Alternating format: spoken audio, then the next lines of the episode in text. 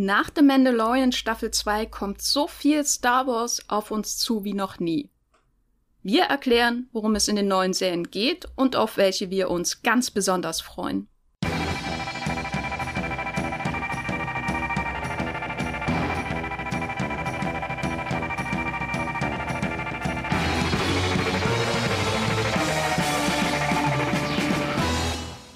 Hallo und herzlich willkommen hier bei Streamgestöber. Mein Name ist Jenny Jecke und ich begrüße euch in der neuesten Folge dieses Podcasts. Und ich bin hier nicht allein, um über alle kommenden Star Wars Serien zu sprechen, sondern ich bin verbunden mit unserem absoluten Marvel-Experten, Baby Yoda-Züchter, Pork-Griller Matthias Hopp. Hallo Matthias. Hallo Jenny. welche, welche meiner Beschreibungen ist korrekt? Ich glaube, oh Gott, ich will mich von allen distanzieren. Porkgriller, das hat mich gerade innerlich getötet. Und außerdem ist hier noch der Patrick zugegen. Äh, welche dieser drei Beschreibungen würde denn auf dich zutreffen am ehesten? Ähm, Baby-Yoda-Züchter, Porkgriller oder mega über super Star Wars-Fan? auch, auch schwierig, eine von den dreien zu wählen. Ich bin Star Wars-Fan, aber jetzt nicht der mega Über-Fan. Und Porks will ich nicht grillen und Baby Yodas würde ich jetzt auch nicht züchten. Also passt alles nicht so. Was habt ihr denn gegen das Züchten von Baby-Yodas? Also jetzt mal wirklich, der kann Sachen zum Schweben bringen, das heißt, ihr müsst eure Einkäufe nicht mehr die Treppe hochtragen. Ähm, wenn, wenn der Kühlschrank mal leer ist, äh, schmeckt der bestimmt so gut wie Frosch, Froschschenkel, also wirklich hier. Also ich finde, den Baby Yoda muss man beschützen und behüten und streicheln, aber doch nicht, no, doch nicht züchten. Ja, klingt, klingt immer so aggressiv irgendwie, das schreckt mich direkt ab ich stelle mir das gerade vor, dass man irgendwie frühst aufwacht, die Tür zur Küche aufmacht und da sind zehn Baby-Yodas, die alle die, die rohen Eier im Kühlschrank futtern. Oh Gut, je. dann. und ich, ich finde das komisch, dass es nicht eure Traumvorstellung ist. Und auch warum ihr keine Porks essen wollt, Mensch. Hm. Habt ihr denn bei den Star Wars-Filmen nichts gelernt? Also, das ist immer das Wichtigste, was ich mitnehme. Das Essen. Genau, wir reden heute aber nicht über Star Wars Essen.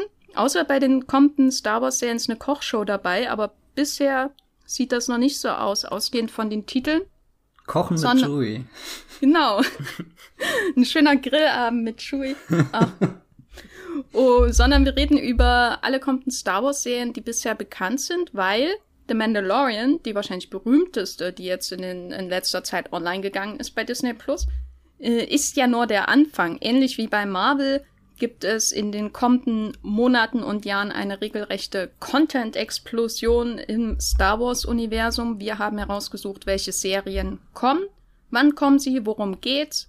Muss man vielleicht vorher noch was anderes schauen? Wäre für mich so eine der wichtigsten Fragen, auch als eine Zuschauerin, die vor allem die Kinofilme schaut und nicht die, die bisher erschienenen Serien. Und auf welche von diesen Serien freuen wir uns ganz besonders? Bevor wir da jetzt tiefer einsteigen, hier aber nochmal ein wichtiger Servicehinweis, denn wenn ihr zum ersten Mal diesen Podcast hier hört, weil ihr ihn zum Beispiel in einem Moonplot-Artikel gefunden habt, dann kann ich euch nur empfehlen, dringend äh, diesen Podcast zu abonnieren. Das geht mit allen handelsüblichen Podcast-Apps auf Android oder Apple oder falls es sie noch gibt, Windows-Telefonen äh, oder Handys, Smartphones, was auch immer. Und dann verpasst ihr nämlich keine Folge mehr. Dann werdet ihr immer up-to-date gehalten über die neuesten Ausgaben von Streamgestöber. Und wenn ihr diesen Podcast richtig mögt oder einfach nur mögt oder irgendwie cool findet, äh, dann könnt ihr uns äh, extrem weiterhelfen, neue HörerInnen zu finden, indem ihr diesen Podcast bewertet. Zum Beispiel bei Apple Podcasts oder in den Podcast-Apps, die ihr so benutzt. Da gibt's häufig auch diese Funktion, eine gute Bewertung abzugeben, vielleicht sogar eine kleine Review zu schreiben. Und dann werden wir nämlich anderen Hörerinnen weiterempfohlen. Und äh, wir können die, den Weg zur Weltherrschaft von Streamgestöber noch weiter beschreiten, bis wir irgendwann ans Ziel kommen. Genau. Aber jetzt geht's um eine andere Weltherrschaft, die des Imperiums womöglich oder die der Republik. Mal schauen, äh, je nachdem, worum es in den neuen Star Wars Serien geht, über die wir jetzt sprechen werden. Wir werden maximal, denke ich, äh, die zweite Staffel von The Mandalorian spoilern. Also falls ihr die noch nicht gesehen habt und keine Ahnung habt, welche überraschenden Figuren da auftreffen, äh, eintreffen, gerade am Ende, dann solltet ihr vielleicht erstmal diese Serie schauen, dann unseren dazugehörigen Podcast hören und dann diesen Podcast hier hören. Dann seid ihr nämlich up to date und braucht keine Angst vor Spoilern zu haben. Ansonsten braucht ihr aber auch keine ähm, Furcht vor irgendwelchen Spoilern zu haben, weil so viel über die neuen Serien ja auch noch nicht bekannt ist. The Mandalorian war quasi ein ganz neues Kapitel in der Geschichtsschreibung von Star Wars, die erste Disney Plus Serie so richtig äh, für Disney Plus produziert aus dem Star Wars Universum. Matthias, du als Mega-Fan, hm, hat die für dich wirklich ein neues Kapitel aufgeschlagen? Geht das jetzt in eine ganz neue Richtung oder ist das eher eine Weitererzählung dessen, was wir schon kennen für dich? Ah, ich glaube, so teils, teils. Es fühlt sich schon irgendwie nach was Neuem an, was noch nie vorher da war, auch einfach, weil es jetzt eine Live-Action-Serie ist und das hat ja schon, schon eine lange Geschichte hinter sich, dass George Lucas damals schon an einem Projekt namens Star Wars Underworld gearbeitet hat, aber das halt aufgrund der Komplexität und der enormen Kosten nie umsetzen konnte und das das merke ich immer noch, dass das was Besonderes ist, dass ich jetzt einfach da so eine, so eine richtige Star Wars äh, Live-Action-Serie auf Disney Plus schauen kann. Rein inhaltlich ist die Serie ja doch in eher vertrauten, äh, in einer vertrauten Umgebung angesiedelt, also zwischen Episode 6 und 7, was dann auch sehr deutlich dadurch zum, zum Ausdruck kommt, dass halt viele Figuren auftauchen, die, die wir eigentlich schon kennen. Also so, so, so brandneu fühlt sich das inhaltlich nicht an, aber es hat schon seinen eigenen Charakter im Laufe der zwei Staffeln entwickelt, was, glaube ich, auch sehr auf die Dynamik zwischen dem Mando und dem Baby Yoda zurückzuführen ist. Und Patrick, du hast vor allem die Kinofilme geschaut, oder von Star Wars vorher? Genau, ich habe alle Kinofilme gesehen und eben auch jetzt die zwei Staffeln Mandalorian. Und für mich war es vor allem so ein, ein rundes Fanservice-Bonbon, würde ich sagen. Also inhaltlich habe ich mich da schon auch oft gerade an die erste, also die älteste Trilogie erinnert gefühlt. Ähm, sie haben es ein bisschen aufgepeppt, indem sie so sich mehr auf, ich sag mal so Western- und Samurai-Elemente verlassen, die sie da einfließen äh, lassen. Aber es ist schon von was den, den Ton angeht und, und die Atmosphäre, dass sie wieder mehr so auch auf die handgemachten Sets äh, Wert legen und so weiter. Es fühlt sich schon sehr oldschool an und vertraut, aber es hat eben doch schon moderne Impulse und dass sie halt Sachen mit reinbringen, die man so noch nicht gesehen hat, sowas wie Baby Yoda oder so. Ich meine, klar kennt man Yoda, aber dass sie da jetzt den Baby Yoda äh, aus dem Hut gezaubert haben, das war schon so ein kleiner Geniestreich für mich und gerade diese, diese Dynamik zwischen der Hauptfigur, dem Mando und Baby Yoda ist für mich schon das Herzstück der Serie, was auch durch die Folgen trägt, die manchmal so ein bisschen an mir vorbeiziehen, was aber gar nicht negativ gemeint ist, sondern gerade durch dieses halbstündige Format oder dass die Folgen so 30, 40 Minuten lang gehen, ist es eine sehr angenehm zu schauende Serie, gerade weil sie ja auch im Wochentakt läuft und immer nur eine Folge pro Woche kommt bei Disney Plus, ähm, ist es schon sowas, wo, wo man auch zu Recht merkt, dass eben auch die Star Wars Fans, die meisten sich auf die Serie einigen können. Sie eckt bei Weitem nicht so an wie jetzt die neue Sequel-Trilogie und ist einfach so ein schönes Fangeschenk für, für alle Star Wars Fans.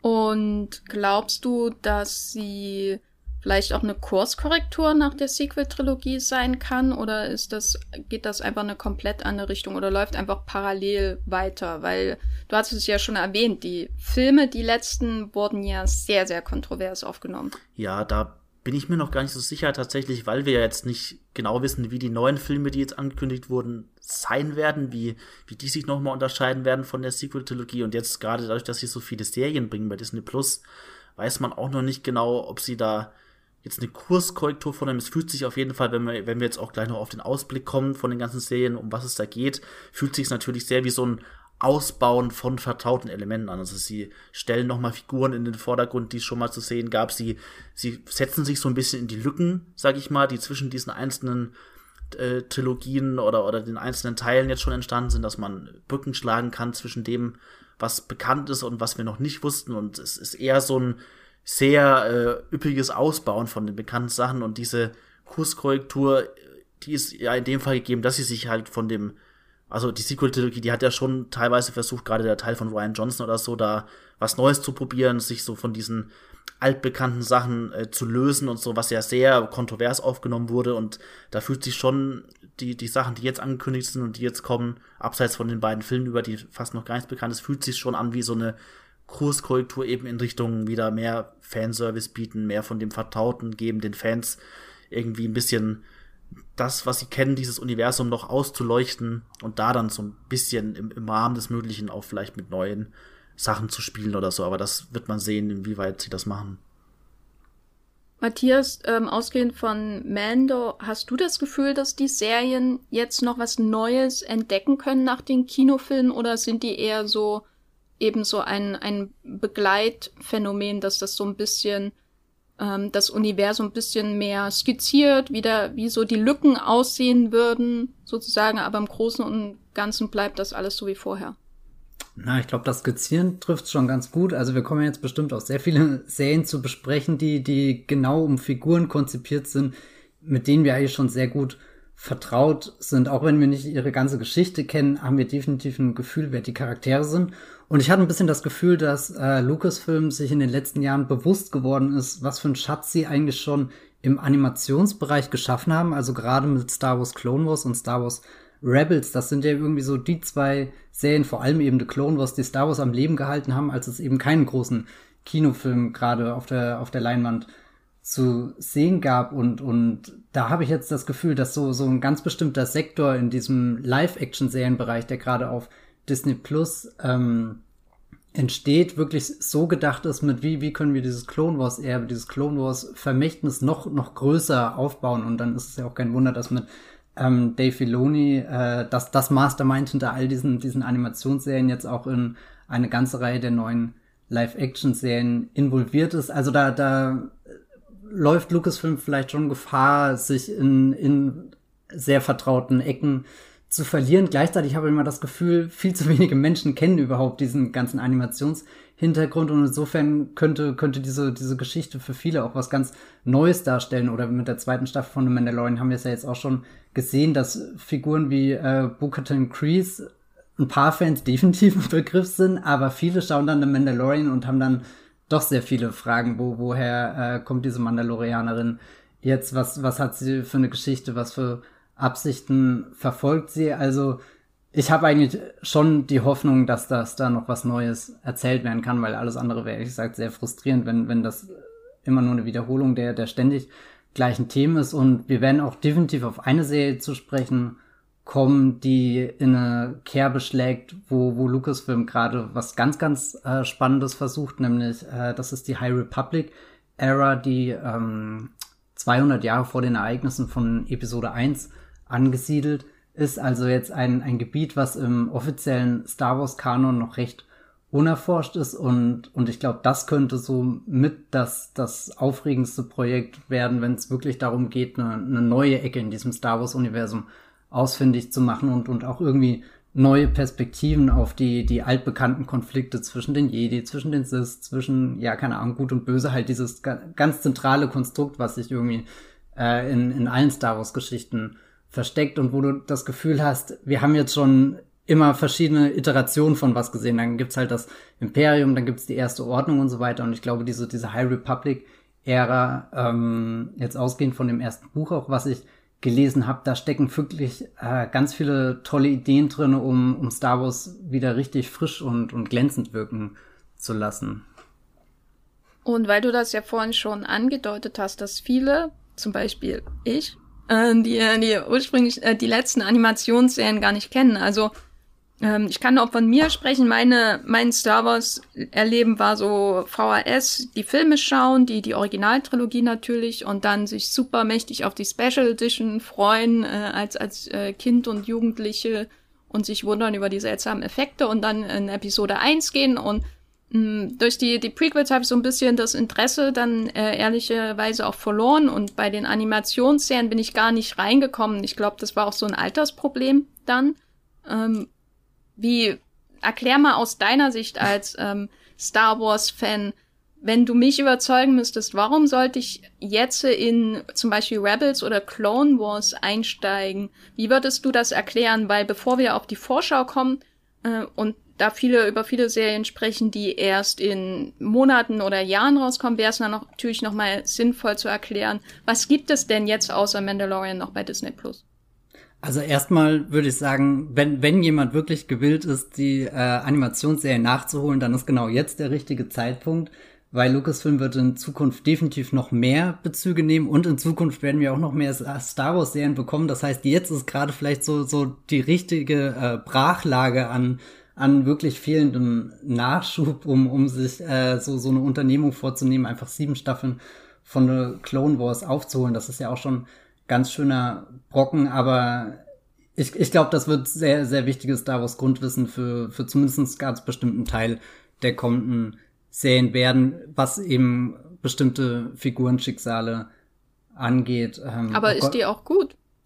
Ja, das, das, überlege ich gerade, wie ich das formuliere, weil ich meine, ich bin ein sehr großer Star Wars-Film, aber mein, mein, mein, mein Herzstück meiner oder, oder das Herz meiner Star Wars-Liebe geht halt auch eher von den Kinofilmen aus. Und ich erinnere mich noch, dass ich mit der ersten Star Wars äh, Clone Wars Staffel nicht sehr glücklich war und ihr auch damals, als sie das erste Mal kam, nie komplett geguckt habe, sondern auch sehr schnell raus war und dann erst später gemerkt habe, dass das doch irgendwas ist, wo, wo, wo, wo sehr viel Star Wars Liebe drinne steckt. Und, und das Tolle bei der Clone ist wirklich, du kannst sehen, wie das von Staffel zu Staffel, eigentlich von Episode zu Episode besser wird, vielschichtiger wird, tiefsinniger wird, wo, wo, wo du merkst, dass es nicht einfach nur irgendwas, was aus diesem Franchise ausgespuckt wurde, damit halt, keine Ahnung, irgendwelche Kids das auf Super RTL oder so schauen können, sondern da, da steckt schon sehr viel ähm, cleverer Umgang mit Star Wars Mythologie drinne, gerade mit diesem riesengroßen Clone Wars Kapitel, also den, all den Ereignissen, die sich zwischen Episode 2 und Episode 3 ereignen, die werden da so schön im Detail aufgefächert, dass du Seiteneinstiege bekommst, die Perspektive der Klonkrieger. Und, und gerade wenn wir uns auf die, die letzte Staffel zu bewegen, verschwimmt die Handlung mit den Ereignissen aus die Rache der Sith und, und das ist einfach äh, schon, schon sehr, sehr faszinierend, wo, wo sich auch wirklich so ähm, zeigt, was, was für erzählerische Möglichkeiten in dieser riesengroßen Star Wars Geschichte drinne stecken. Also es ist nicht nur die, die Skywalker Saga, die sich jetzt durch die, die, die Hauptepisoden zieht, sondern eben außen dran gibt's halt auch andere Figuren, die parallel mitlaufen, die sich parallel mitentwickeln und, und ich glaube, ein ganz schönes Beispiel, äh, gerade mit The Clone Wars, ist da die Ahsoka Tano-Figur, die wir jetzt auch in äh, äh, der zweiten Staffel von The Mandalorian zum allerersten Mal als, als Live-Action-Figur gesehen haben. Die wurde damals eingeführt als, als Padawan von Anakin Skywalker und ich glaube, viele haben die Figur anfangs sehr belächelt und am Ende geht sie eigentlich aus, als, als die Hauptfigur aus, aus Star Wars The Clone Wars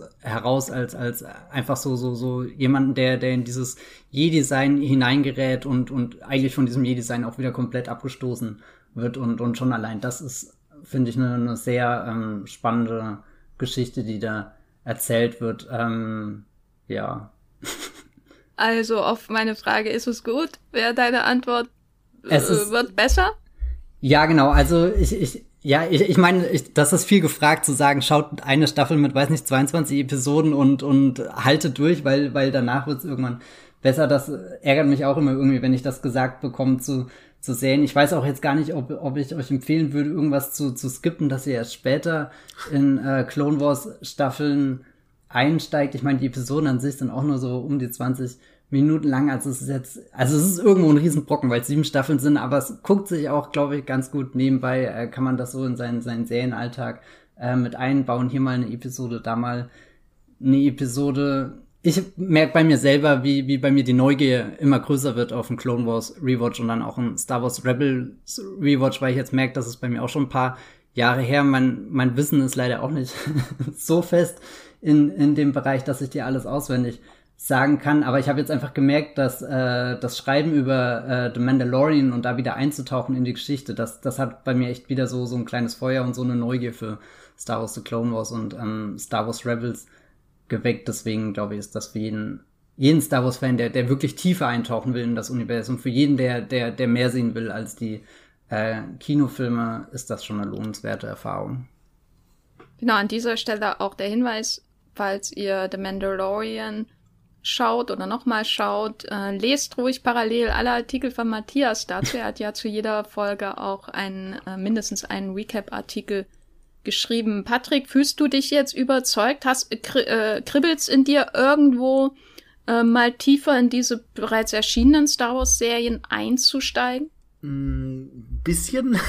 Das Problem ist, ähm, ich habe, es gibt ja jetzt auch The Bad Batch bei Disney Plus, äh, die neue Star Wars Animationsserie, und da habe ich jetzt auch schon mal eingeguckt aus Neugier einfach, weil die ersten beiden Folgen bei Disney Plus schon sind. Und da ging es mir anscheinend so, wie es Matthias ganz früher bei Clone Wars ging am Anfang, weil du ja meintest, äh, du bist erstmal nicht so eingekommen, warst erstmal mhm. abgesteckt und so ging es mir jetzt im Prinzip auch bei The Bad Batch. Also ich finde die grundlegende Story von dieser Klonkrieger-Einheit, die praktisch zu so Aussätzigen gejagt werden und da gucken müssen, wen können sie vertrauen und da immer auf der Flucht sind. Das finde ich schon spannend, aber für mich ist es schon so gewesen, dass der Animationsstil, der schon eher in die kindlich-niedliche Richtung geht, mich da schon ein bisschen nicht abgestoßen hat, aber es, es ging für mich einfach nicht so gut zusammen, dass ich das so ernst nehmen kann und da jetzt irgendwie gespannt diesen Figuren und der Geschichte folgen kann. Also für mich beißen sich da noch dieser kindliche Animationsstil und das, das ist jetzt wirklich so eine, eine große, bedeutende, wenn es das überhaupt sein will, Star Wars-Geschichte sein will. Ich weiß nicht, vielleicht die, die, die Bad Batch äh, Einheit, die hat ja auch ihre, ihre Wurzeln in Clone Wars, so wie ich das mitbekommen habe. Und vielleicht ist es da auch einfach besser, wenn man da schon Vorkenntnisse hat. Ich weiß nicht, wie, wie, was würdest du dazu sagen, wenn man jetzt nie, ich habe jetzt auch nie Clone Wars und Rebels richtig gesehen, aber ist Bad Batch dann so als Einstieg geeignet? Was würdest du sagen? Nee, ich, ich, ich glaube gerade für The Bad Batch, das ist ja so, so mehr oder weniger die Nachfolgeserie zu The Clone Wars, da, da schadet es nicht, ein paar Episoden einfach vorher gesehen zu haben, um den, den Stil und, und den, den Erzählrhythmus oder so vielleicht kennenzulernen. Und dann wird ja auch speziell dieses Bad Batch, diese, diese Clone Force 99, die wird ja auch schon in der letzten ähm, Clone Wars Staffel mit einem eigenen Arc eingeführt. Also ich glaube, dass das wäre Essential Viewing vorher, damit mm. man ähm, bei Bad Batch dann nicht äh, komplett irgendwie über, überrannt wird von, von neuen Dingen, die man kennenlernt. Aber gleichzeitig würde ich auch sagen, eine Bad Batch funktioniert auch nicht, ohne dass du davor die Prequel-Trilogie gesehen hast, eben ganz speziell auch die, die Rache der Sith, um, um die Hintergründe, um die Order 66 und so zu verstehen, wo der äh, Palpatine quasi hier den Befehl ausruft, dass alle Jedi-Ritter ähm, getötet werden äh, sollen von den Klonen. Das, also so, so, ich, ich, ich war sehr beeindruckt irgendwie von diesem ähm, Bad Batch ähm, Pilot, hatte das gar nicht so erwartet, dass, dass diese 75-minütige Folge mich so berührt, aber, aber das tut sie auch eben nur, weil, weil ich davor das schon in die Rache der Sis gesehen und rein theoretisch weiß, was, das für, ein, für, ein, für, ein, für, ein, für einen Wendepunkt in, in der großen Star Wars Timeline ist und, und das sorgt dann automatisch für Gänsehaut, wenn, wenn, wenn die Bad Batch Episode anfängt und du langsam realisierst, auf was sich das zubewegt und dann werden irgendwie Funksignale gegeben. Du siehst nochmal ein Jedi und dann siehst du die Klone, wie sie reagieren und, und ja, kann, also das ist so, so ein purer Star Wars Gänsehaut-Moment für mich, wo, wo einfach, keine Ahnung, diese ganzen über 40 Jahre, wo das, wo das Franchise jetzt schon existiert, zusammenkommt und du, du wirklich merkst, boah, das ist eine, eine ganz große, riesige Geschichte. Genau, und The Bad Batch läuft ja zum, zum Zeitpunkt dieses, äh, dieser Podcast-Aufnahme noch bei Disney Plus. Wann kommt das immer und wie viel kommt davon nach? Also ausgestrahlt werden die Folgen äh, freitags. Das ist ja so der, der übliche ähm, Disney Plus Termin. Ähm, insgesamt umfasst die erste Staffel 16 Episoden. Zwei sind jetzt schon veröffentlicht worden. Am Freitag geht's dann quasi mit Folge 3 weiter, natürlich ausgehend von dem Moment, wo wir jetzt den ähm, Podcast aufnehmen. Und ich glaube, dass die Folgen in Zukunft eher sich so bei der halben Stunde Marke einpendeln werden. Also dass dieser Pilot mit seinen 75 äh, Minuten schon eine Ausnahme war. Und das ist quasi eine Story wie, weiß nicht, das dreckige Dutzend nur mit Klonkriegern in dieser Prequel-Timeline. War das, weil mit der Order 66 und so, da, da muss man immer einen, einen Moment anhalten, wenn man nicht so stark im Star Wars-Stoff steht. Ähm, das ist die Order, wo alle Jedis ermordet werden sollen. Und dann gibt's die Szene mit den Kindern die Kinder in Episode 3, ganz grausam. Ja. Ähm, genau, also eher, eher The Bad Batch ist nicht, nicht, also ist schon, äh, hat die Wurzeln in der Prequel-Ära, aber ich glaube, dass die Serie, wenn, wenn sie dann länger läuft, auch eher so, so eine Übergangsserie ist, um diese, diese zwei großen Star Wars-Ehren zu verbinden, eben die der, der Prequels und die der Original-Trilogie. Also ich kann mir schon vorstellen, dass da in den nächsten Episoden auch hingearbeitet wird, wo wir uns später mit Rogue One und Episode 4 oder so ähm, befinden, dass das da alles langsam im Hintergrund vorbereitet wird. Wie wird aus dieser äh, Republik, die, die jahrzehntelang existierte,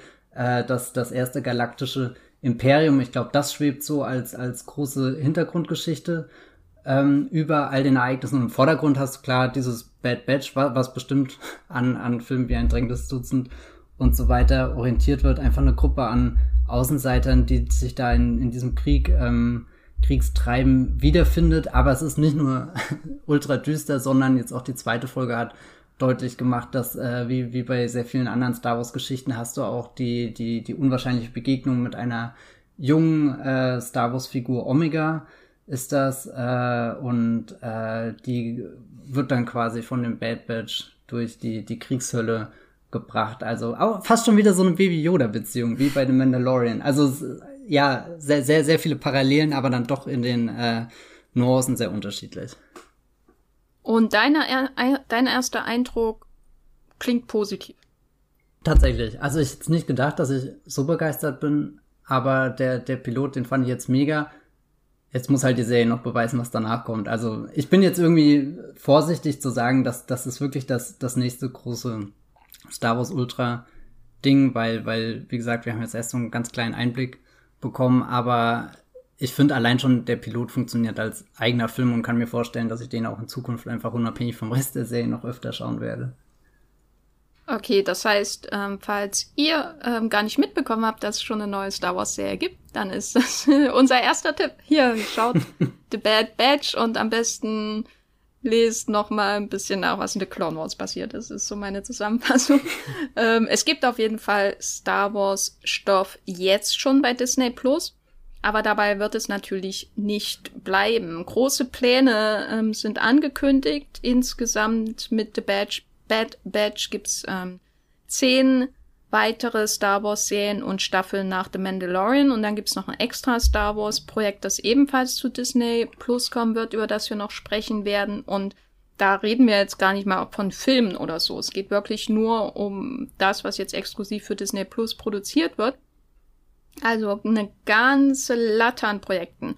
Und die gehen wir jetzt mal ein bisschen durch, soweit Starttermine bekannt sind, chronologisch. Und angefangen äh, äh, wieder bei einem Animationsthema, aber soweit ich das kurz überblickt habe, eine et ein etwas anderer Animationsansatz als jetzt zum Beispiel bei Clone Wars oder so, denn die Serie Visions, nicht zu wechseln mit Vision, aus dem MCU kommt auf uns zu. Patrick, sag mal, was, was ist das? Was soll das? Äh, was wird das?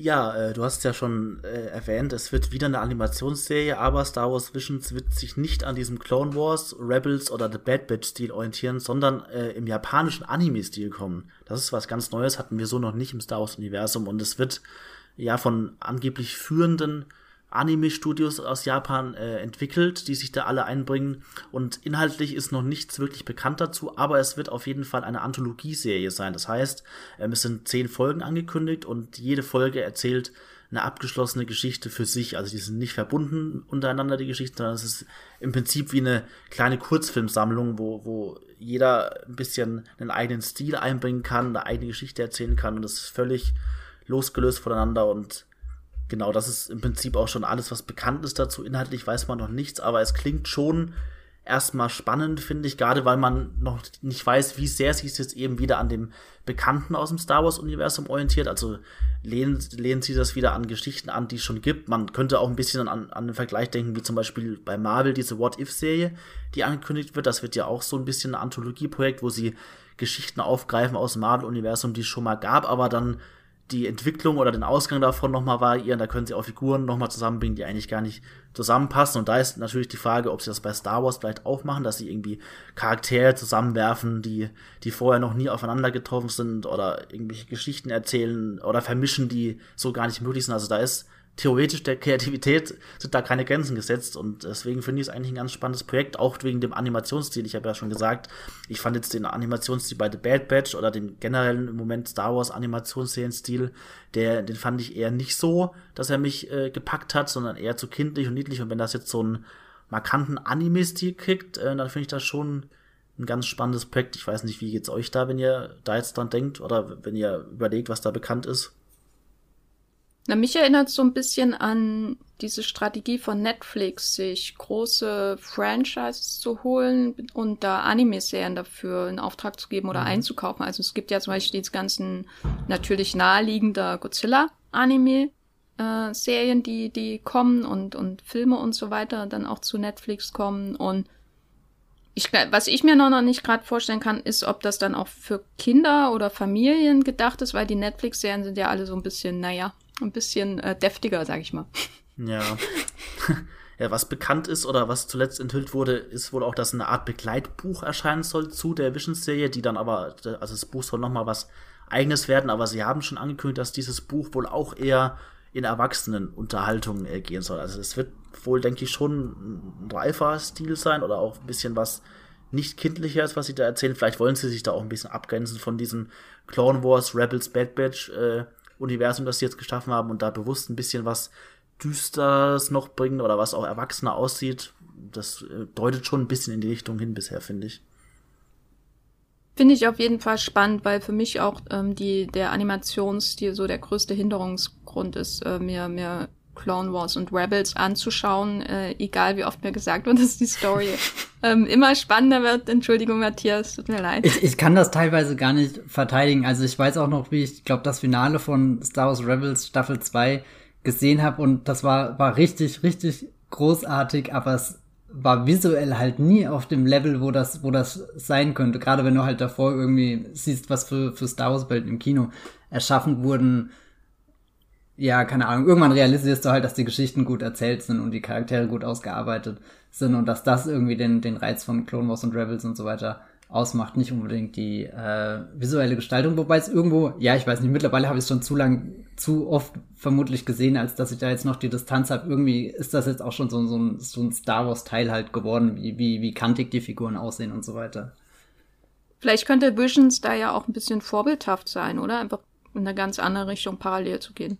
Ich glaube auch, dass da eine große Chance drin ist, gerade weil es ja auch äh, dieses anthologische Format ist. Also das heißt, die Dinge können unabhängig entwickelt werden und wenn man da jetzt verschiedene kreative Stimmen reinholt, die einfach mal zeigen, mit was für Farben sie im Star Wars Universum sehen oder so und vielleicht kommt da was ganz Neues raus, was ganz virtuoses oder so. Ich, ich glaube, dass das könnte auch so so so einfach mal zeigen, was was noch möglich ist und dadurch dann dann Neugier und Interesse und und Inspiration schaffen. Ich muss da mal ein bisschen denken an hier diese ähm, Animatrix äh, äh, äh, Episodenreihe oder oder beziehungsweise ein Film, der aus mehreren Episoden ähm, besteht, der damals äh, das Matrix-Universum nach der der Haupttrilogie mit Keanu Reeves im Animationssegment ähm, erweitert hat. Und und das ist ja auch wirklich eine, eine ganz tolle Ergänzung, wo du auch nochmal einfach verschiedene kleinere Schauplätze in diesem Matrix-Universum in dieser Welt ähm, kennenlernst. Und und da habe ich ehrlich gesagt Hoffnung, dass das definitiv in diese Richtung geht. Und der prognostizierte Starttermin für Visions, äh, muss man immer ganz genau betonen, Visions, bei Disney Plus, Visions, äh, ist irgendwann 2021, Patrick? Genau, also es gibt noch kein genaues Datum, aber die Serie soll noch dieses Jahr zu uns kommen, 2021. Dann Und das Disney ist nicht, Plus. Genau, bei Disney Plus. Uns nicht die einzige Star Wars-Serie, die uns wahrscheinlich dieses Jahr noch erwartet, denn alle, die wirklich die bis zur letzten Minute von The Mandalorian Staffel 2 geschaut haben, haben mitbekommen, da kommt noch was auf uns zu. Und zwar, ich nehme mal an, ausgehend vom Titel, ich bin da nicht so informiert, eine Serie, in der Boba Fett auf seinem Thron sitzt, ein Buch aufschlägt und daraus vorliest, äh, jeden Abend. Matthias, klär uns auf über The Book of Boba Fett. Onkel Boba erzählt Geschichten aus dem Galaktischen Krieg. oh Gott. Ähm, ja, The Book of Boba Fett kommt im Dezember 2021 auf Disney Plus, nimmt damit quasi den Platz ein, den sich viele sicherlich für die dritte Staffel von The Mandalorian gewünscht haben, aber wie es dann diese Post-Credit-Scene angekündigt hat, wird da eine, eine kleine Serie äh, dazwischen geschoben. Wie klein oder groß die Serie ist, das ist noch nicht ganz offiziell. Also ich habe jetzt schon äh, mehrfach gelesen, dass das so in so einem Vier-Episoden-Rahmen nur stattfinden könnte. Also wirklich nur so, so, eine, so eine kleine Unterbrechung. Und zeitlich spielt das dann natürlich nach den Ereignissen von The Mandalorian Staffel 2, der, der frisch zurückgekehrte Boba Fett sitzt in Jabba's Palast, hat da äh, den Thron für sich jetzt beansprucht und mit dabei ist auch äh, Ming-Na Wen als äh, Fennec Sheng. Die haben wir auch schon in ähm, The Mandalorian Staffel 1 und 2 gesehen. Plus, äh, sie ist auch schon offiziell gecastet für äh, The Bad Batch, also früher oder später ähm, wird sie dort äh, auf diesen, diesen Trupp an, an Außenseiter, Klonkriegern treffen. Eine Figur, die offenbar bei, bei Lucasfilm sehr viel Liebe genießt und deswegen jetzt in ganz vielen verschiedenen Serien auftaucht. Genau, produziert wird das Ganze von John Favreau, Dave Filoni, also sehr viel von der Mando Crew und wer auch noch dabei ist, ist Robert Rodriguez als Produzent, der in der zweiten Staffel die große Boba Fett Rückkehrfolge inszeniert hat. Das war, äh, glaube die sechste Episode, wo, wo der Mando den Baby Yoda zu dem sehenden Stein bringt und hofft, dass er da jetzt Kontakt mit einem Jedi aufnehmen kann und, und dann wird ganz viel geschossen auf dem Felsen. Patrick, ähm, träumst du seit dem Ende von The Mandalorian Staffel 2 davon, äh, mehr zu sehen, wie Boba Fett auf Felsen schießt? Also ich träume nicht davon, aber ich habe schon grundsätzlich Lust, da mehr von zu sehen, weil Boba Fett für mich schon eine der ikonischsten oder coolsten Figuren im Star Wars-Universum ist, schon seit, der, seit den ersten Filmen eben.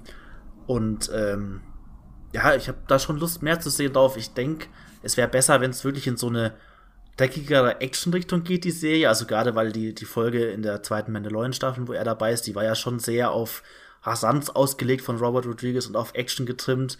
Und ich glaube, damit, wenn man das so ein bisschen durchzieht, auch ein paar Folgen, äh, kann das schon cool werden. Ich fand in, in Mandalorian selbst in der zweiten Staffel war es mir ein bisschen zu schnell reingequetscht noch so. Da hat es irgendwie nicht, also da war es mir ein bisschen zu gehetzt und übereilt so, er ist jetzt die Folge da, dann gibt's Action, Action, Action, dann ist wieder vorbei. Aber wenn man daraus so eine Miniserie strickt mit vielleicht eben, wie erwähnt, vier Folgen, fünf Folgen oder so, dann finde ich das schon cool. Ich fand auch eben diese letzte Szene in der zweiten Staffel, die ihn schon so Badass-mäßig da auf den Thron setzt und er sich da schon so weit macht und so. Das war schon irgendwie so ein cooles Bild, um das so einzuleiten und zu sagen, jetzt kommt noch mal irgendwie mehr von ihm. Also ich habe da schon Lust, aber ich will jetzt nicht unbedingt eine Serie sehen, die ihn als Charakter wieder von A bis Z ausleuchtet und mir da noch irgendwelche vielen Geschichten erzählt. So, ich finde ihn als Figur schon, äh, ich brauche da jetzt nicht noch mehr charakterlich zu sehen, weil ich es auch mag, wenn er irgendwie eher so geheimnisvoller schon bleibt und, und mehr in, in Action wirklich. Deswegen hätte ich da eher Lust auf so eine flotte Action-Serie oder so. Aber ich bin mal gespannt, was sie daraus machen, auf jeden Fall. Eine, eine ganze Flashback-Folge aus dem Sarlacc-Pit, bitte. Aber wenn das so ein richtig psychedelisches Kapitel ist, wie er da halb verdaut wird und versucht, sich noch irgendwie rauszukämpfen, das, das könnte schon Star Wars werden, wie wir es noch nie gesehen ja, haben. Auf jeden Fall. Ich finde, ich finde schon aber die, die Anmerkung mit dem Geheimnisvollen sehr interessant, weil ich habe so das Gefühl, bei Boba Fett ist das so eine schwierige Gratwanderung, vielleicht auch zwischen geheimnisvoll, dieser Mann hinter der Maske, wer ist denn das eigentlich, was ist denn das für, für ein Mensch oder Klon oder was weiß ich, da bin ich keine Expertin. Ähm, und auf der anderen Seite, äh, vielleicht hat er nicht mehr herzugeben als die Maske. Matthias, was sind da deine Erwartungen? Ich muss gestehen, ich bin super skeptisch, was The Book of Boba Fett angeht, was daran liegt, dass ich äh, seine Integration in die zweite Staffel von The Mandalorian, das war für mich so die, die schwächste Gastfigur, die sie reingeschrieben haben und dann auch seine Einführungsepisode. Es ist wirklich die Episode, zu der ich am, am ungernsten zurückkehre, was, was, ja, keine Ahnung, sehr viele verschiedene Gründe hat. Also ich mag weder, wie das inszeniert wird, noch wie, wie, wie er da als Charakter aufgebaut wird, was ihm so an die Hand gegeben wird, um, um Tiefe zu erlangen, das, das wirkt für mich wirklich wie die, wie die unüberlegteste, die hastigste, die, die, ja, fast schon schlampigste Episode, was, was mich auch irgendwie traurig macht, weil, weil jetzt kommt halt dieser Boba Fett endlich und, und das ist ja schon eine Sache, die seitdem Disney Star Wars gekauft hat, gab es ja schon Gerüchte, dass da mal ein Boba Fett Film kommen könnte und äh, angeblich hatte ja auch äh, Josh Trank, äh, ein Star Wars Film nie umgesetzt wurde, der wäre ja vermutlich um Boba Fett gegangen oder ich glaube James Mangold war auch ein äh, Regisseur, der mal mit Boba Fett und einem, einem Kinoabenteuer in Verbindung gebracht wurde. Also das heißt, Lucasfilm hat, hat jahrelang versucht, diese Figur irgendwie wieder zurückzubringen und jetzt fühlt er sich so, so reingestopft und ja wirklich unüberlegt an und meine Hoffnung wäre dann natürlich, dass wenn The Book of Boba Fett sich ausschließlich auf ihn fokussiert, dass dann mehr, mehr Zeit ist, sein, sein Wesen zu erforschen, weil, weil er hat ja jetzt auch nicht die einfachste Star Wars Geschichte. Also ich weiß auch nicht, ob man ihn komplett entmystifizieren muss, aber ich würde schon gern wissen, was, was hat diese Zeit im Salak mit ihm gemacht? Was, was, wie, wie geht es ihm da als, als Sohn von, von Django Fett, der, der da halt auch irgendwie so, so ein, so ein, so ein Kind in diesem Sternenkrieg ist, der, der halt irgendwann eine Rolle angenommen hat und dadurch überlebt. Da ist er ja auch dem, dem Mando von äh, Petro Pascal gar nicht so unähnlich. Ich könnte mir auch vorstellen, dass der Petro Pascal kurz in der Boba Fett Serie auftaucht, um, um die Figuren, um diese Spiegelung, diese Parallelen, die sie haben, aber dann eben auch die unterschiedlichen Wege, die sie eingeschlagen haben, um das nochmal gegenüber zu stellen. Vielleicht taucht auch ähm, Timothy Oliphant nochmal auf als Cobb Van, der, der haust uh. ja auch da irgendwo auf, auf Tatooine. Das wäre natürlich ziemlich witzig, wenn es da nochmal zu einer Revanche zwischen den beiden kommt, wer weiß. Also Timothy Oliphant bin ich sofort dabei, wenn der nochmal auftaucht. Da bin ich auf jeden Fall dafür. Ich muss auch sagen, dass ich mich sehr auf ein Wiedersehen mit äh, Ming Na Wen äh, freue. Einfach so, generell. Und ja, ich bin gespannt. Bo, The Book of Boba Fett noch diesen Dezember hoffentlich bei Disney Plus. Das äh, sind so die zwei Serien dieses Jahr aus dem Star Wars Universum, die noch kommen. Visions und The Book of Boba Fett. Und dann 2022 gibt es eine Rückkehr zu einer Figur, wo ich dachte, Spoiler, dass die tot ist. Patrick.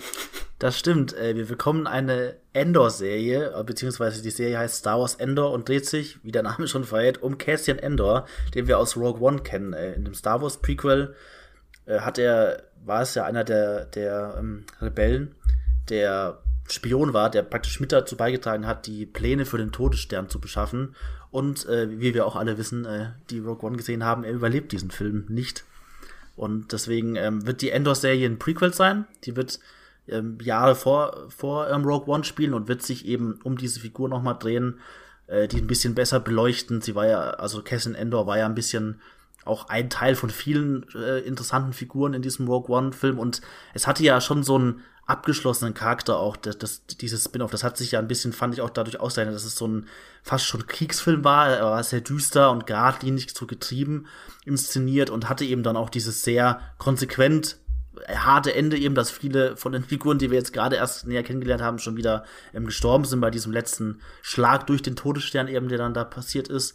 Und deswegen wird die ähm, Cassian Endor Serie da einfach nochmal einen Sprung zurück machen und die Figur einfach nochmal uns ein bisschen näher vorstellen und äh, zeigen, was hat sie vorher alles schon erlebt. Und ähm, inhaltlich weiß man auch wieder noch nicht, was, was genau da passieren soll.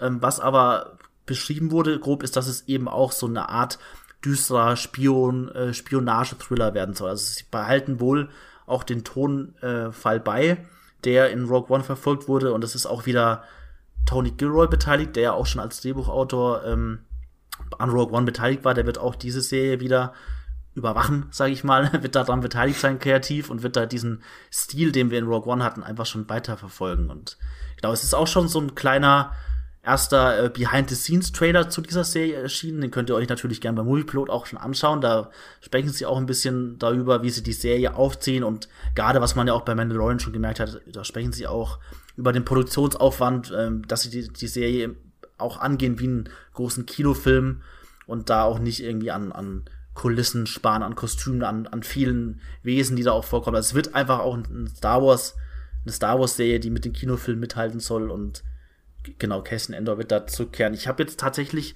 Rogue One auch nicht so oft gesehen und, und weiß jetzt gar nicht, ob Cassian Endor tatsächlich für mich die Figur ist, die ich von denen aus dem Film wiedersehen würde. Ich weiß gar nicht, Matthias, wie ist es bei dir zum Beispiel? Willst du von den Rogue One-Figuren Cassian Endor wiedersehen oder freust du dich darauf, dass er jetzt doch mal eine Serie bekommt? Oh, allein die, die traurigen Augen von Diego Luna nochmal im Star Wars-Kontext anzuschauen, ist, ist mir zwölf Episoden äh, Endor wert. Nee, ich finde schon, das ist eine spannende Figur, die sie sich da rausgepickt haben. Also ich glaube, das ganze Ensemble von Rogue One hätte hätt vieles hergegeben, also angefangen vom Prequel über, über hier äh, Jin Ursos Vater, gespielt von Matt Mickelson, bis hin zu Ben Mendelsohn, der den Bösewicht spielt und, und dann das ganze äh, Rogue One-Team, das, das sind ja alles irgendwo Unikate, aber ich glaube, bei ihm hast du halt einen guten Einstiegspunkt, weil, weil er viele der, der, der Schattenseiten dieser Rebellenallianz so zum Ausdruck bringt. Also ich gucke immer wieder Rogue One ein und äh, an und bin dann verblüfft, wie, wie die Figur dort eingeführt wird, nämlich dass sie halt wirklich einfach jemanden erschießt äh, und und und äh, weiß, dass das ist jetzt notwendig für die größere Sache, aber gleichzeitig merkst du halt auch irgendwo die die Zweifel und das ist ja auch sein sein Arc in diesem ähm, Film, dass, dass er die, die Befehle, die er da am Anfang entgegennimmt und auch die Befehle, die, die Jin verheimlicht werden, dass es eigentlich darum gehen soll, äh, ihren Vater zu töten, dass er sich dann dagegen entscheidet. Und, und das ist ja schon, schon eine interessante Entwicklung, wo ich mich immer frage, wie ist denn die Figur überhaupt da hineingerutscht, dass sie, ja, ich weiß nicht, so, so, so ähm, versteift für eine gute Sache kämpft, die dann vielleicht auch schon gar keine gute Sache mehr ist. Also ich glaube, da, da kann diese äh, Serie sehr viel interessante Dinge ausleuchten. Auch diese Umschreibung, dass es so Richtung äh, Spionage-Thriller gehen soll. Ich glaube, ursprünglich war da auch einer der, der Produzenten von The Americans, dieser FX-Serie im Kalten Krieg, äh, Amerika und so weiter, ähm, involviert. Ist, glaube ich, mittlerweile nicht mehr der Fall, aber das, das hatte mir schon irgendwie so, so, ein, so ein Gefühl gegeben, dass das eine, eine sehr spannende, düstere Star Wars-Sache werden könnte. Ausgehend von Tony Gilroy als Autor kann man sich ja auf jeden Fall vorstellen, dass er wie Jason Bourne durch die hm. Straßen, soweit vorhanden auf dem Planeten rennt, springt, äh, äh, fährt. Und die Jason Bourne-Reihe ist ja auch schon sehr ambivalent in ihrer Darstellung von, von wer ist hier der Gute, wer ist hier der Böse. Das passt schon ganz gut. Ja, auf mich wirkt der an, äh, Cassian Endor immer so ein bisschen wie Han Solo ohne Humor. Insofern ist das jetzt die inoffizielle Han Solo ohne Humor Serie, weil eine richtige Han Solo Serie bekommen wir ja nicht. Aber naja, immerhin was anderes, äh, was was äh, mit Han Solo, ja, oder zumindest dem Spin-off Film Solo Star Wars Story zu tun hat, aber dazu später mehr. Ja, ich bin, ich freue mich vor allem dafür, da, da, da für das, äh, oder ich freue mich, dass Diego Luna Geld bekommt von Disney. finde ich immer gut. Immer ja damit. Äh, für ihn finde ich, finde ich toll. Und äh, Tony Gilroy, dass der mal was anderes macht, als die Filme von anderen Menschen zu retten. Zum Beispiel Rock One oder Godzilla. ähm, nichts gegen Gareth Edwards. Ähm, gut.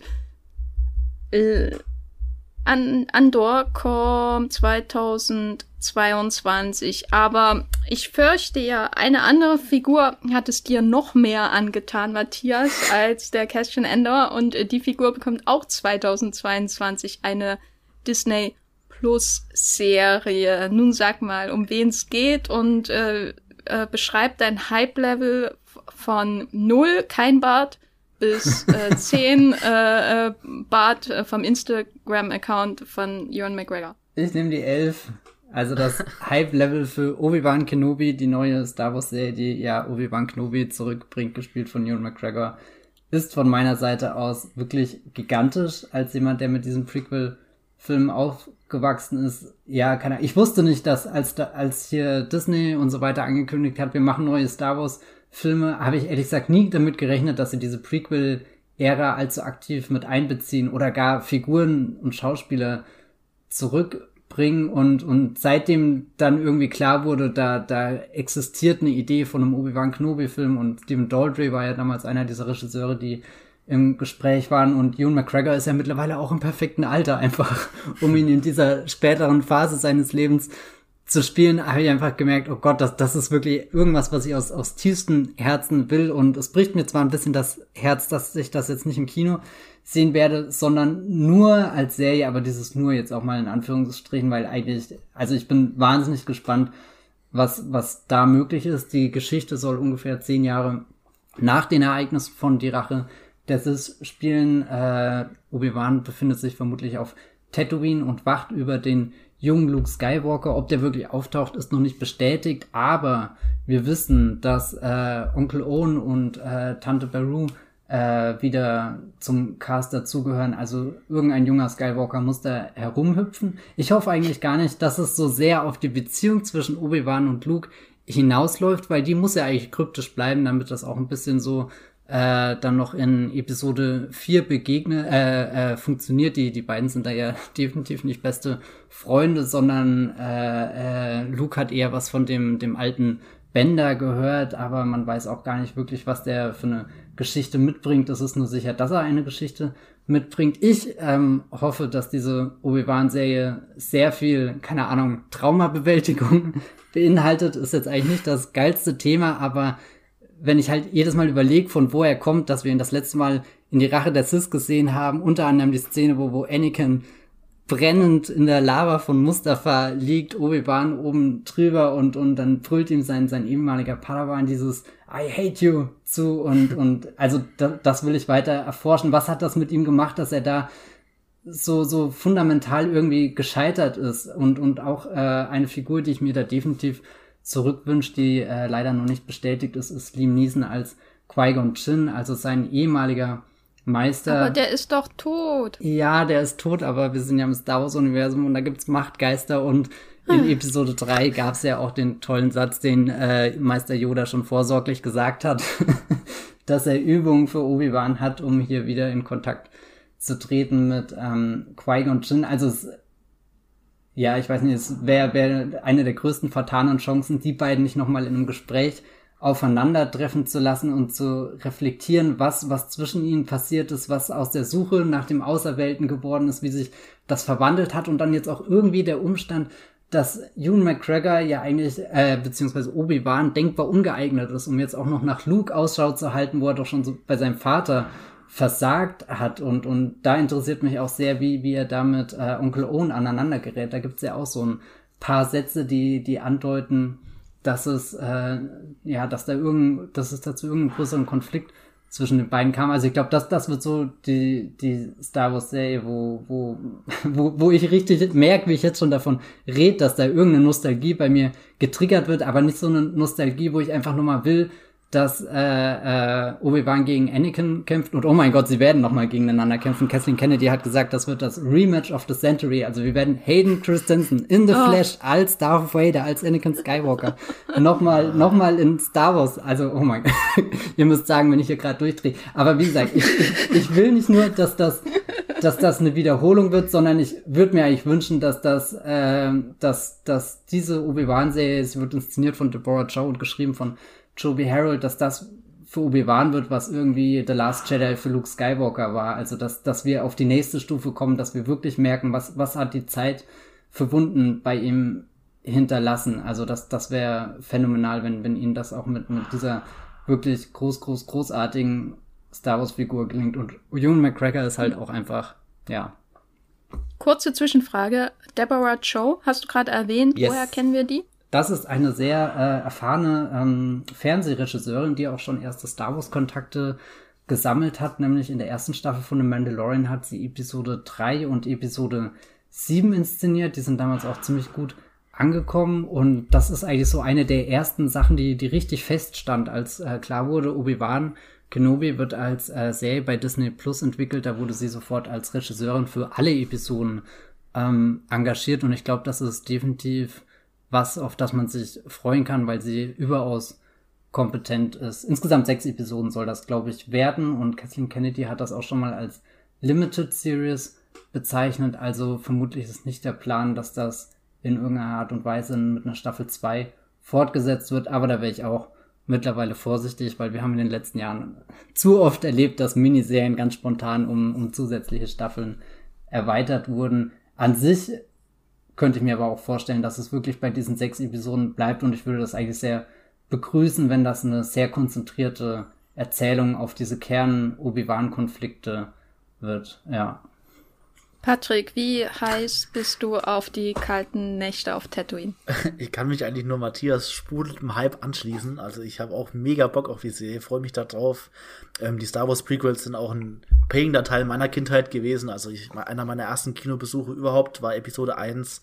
Und äh, klar, über die Prequels kann man streiten, diskutieren heutzutage, aber sie sind halt für mich auch ein total nostalgisches Erlebnis und allein die Ankündigung, dass Ewan McGregor da wieder zurückkehrt und einen älteren Obi-Wan spielt und auch gerade dieser Aspekt, dass es wahrscheinlich auch, man weiß es ja noch nicht genau, in so eine düstere Richtung geht und dieses, ja, dieses Reflektieren davon, was er da jetzt erlebt hat mit Anakin und, und der Wandlung, das ist für mich ein ganz spannender Aspekt. Und gerade auch die Nachricht, dass Hayden Christensen da wieder dabei ist, finde ich auch super faszinierend, gerade weil, weil ich ihn als Schauspieler so in den letzten Jahren wahrscheinlich alle so ein bisschen aus den Augen verloren habe. Er hat ja nicht mehr wirklich so viele Rollen gehabt oder war nicht mehr so aktiv und ich bin auch total gespannt, wie er da als Schauspieler dann, äh, wie er da auftritt, was er da, wie, er, wie er diesen Darth Vader, der da schon ist, äh, spielen wird und wie dann dieses Aufeinandertreffen wieder aussieht von beiden. Also ich stelle mir das jetzt schon so ein bisschen, wirklich Gänsehautalarm schon ein bisschen, wenn ich mir das nur vorstelle, dass die da irgendwie wieder aufeinandertreffen und ja, ich bin auch total gespannt. Also ein, eins meiner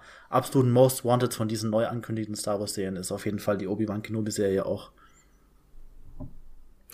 Ja, ihr habt's gehört, Obi-Wan Kenobi, absoluter Hype hier im, im Podcast. ähm, wahrscheinlich von allen mit dem wir die meist erwartete Serie. Und die wird auch schon fleißig gedreht. Das heißt, wir haben jetzt vier Serien ähm, schon besprochen, wo das Datum ungefähr feststeht, also Datum im Sinne von Jahr und einmal sogar Monat, äh, nämlich Visions 2021, Dezember 2021 Book of Boba Fett und dann eben 2022 Andor und äh, Obi-Wan Kenobi und jetzt bewegen wir uns so ins äh, ist geplant, äh, soll kommen, wird auf jeden Fall kommen, Territorium, wo noch kein festes Jahr ähm, bekannt ist und ganz oben auf der Liste steht eine Serie, auf die ich mich sehr freue, obwohl ich mit der Figur vor der zweiten Staffel von The Mandalorian wirklich gar nichts anfangen konnte, einfach weil ich sie nie wirklich in Aktion gesehen habe. Und zwar die Serie über Ahsoka Tano. Patrick, was erwartet uns da? Genau, ähm, Ahsoka Tano wird eine Spin-off-Serie direkt zu Mandalorian sein. Ähm, wir haben die Figur jetzt eben auch in The Mandalorian wieder gesehen oder beziehungsweise zum ersten Mal äh, war es ihr ähm, Live-Action-Auftritt. Sie hat ihre Wurzeln in den beiden Animationsserien äh, Clone Wars und Rebels gehabt und jetzt wurde sie in der zweiten Staffel Mandalorian zum ersten Mal ähm, real eingeführt. Da wird sie, wird sie jetzt von Rosario Dawson gespielt. Und ähm, ihre Geschichte hat in den Animationsserien angefangen und wurde jetzt auch so ein bisschen in Mandalorian weiterverfolgt. Also es geht grob darum, dass sie ähm, auf der Suche nach dem bösen Großadmiral Thrawn ist, was wohl auch damit zusammenhängt, dass ähm, der Großadmiral und äh, ihr, ihr Jedi-Kollege ähm, Ezra Bridger verschwunden sind am Ende von, ich glaube, Rebels war es oder Clone Wars. Da bin ich jetzt gar nicht so sicher. Rebels. Rebels. Und ähm, sie ist auf der Suche nach dem Admiral Thrawn. Das heißt sie auch in der Mandalorian-Episode, äh, in der sie auftritt. Und wahrscheinlich hängt es aber auch damit zusammen, dass sie über ihn den äh, ihren Jedi-Kollegen äh, Ezra Bridger wiederfinden will. Und ähm, es ist jetzt auch noch gar nicht inhaltlich so viel bekannt gegeben worden, um was es in dieser Ahsoka-Serie gehen wird, aber es wird wohl weiter darum gehen, dass sie eben auf der Suche ist nach Thrawn und den wiederfinden will. Und ähm, ja, ich bin, ich bin auch gespannt, was uns da erwartet. Ich fand die Episode mit ihr in Mandalorian war auch super, super gut. Also es ist, glaube ich, fast meine Lieblingsfolge von der ganzen Serie. Mir geht's da auch wie Jenny. Ich habe vorher kaum irgendwie Kontakte oder Berührungspunkte gehabt mit der Figur, weil ich eben auch Clone Wars und Rebels nicht gesehen habe. Also ich habe auch neben Mandalorian, ihrem Auftritt, habe ich mich da auch ein bisschen eingelesen und was überhaupt die Geschichte der Figur ist. Sie wurde ja von Anakin Skywalker auch tatsächlich äh, zu Jedi ausgebildet und hat diese Macht.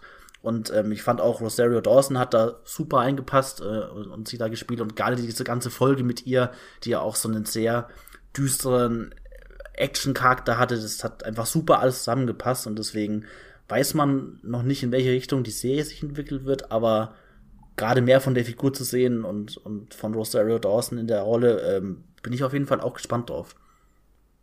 Matthias, ausgehend von der Folge, die sie hatte in The Mandalorian Staffel 2, können wir da ganz viel Action erwarten oder was erhoffst du dir von dieser Serie?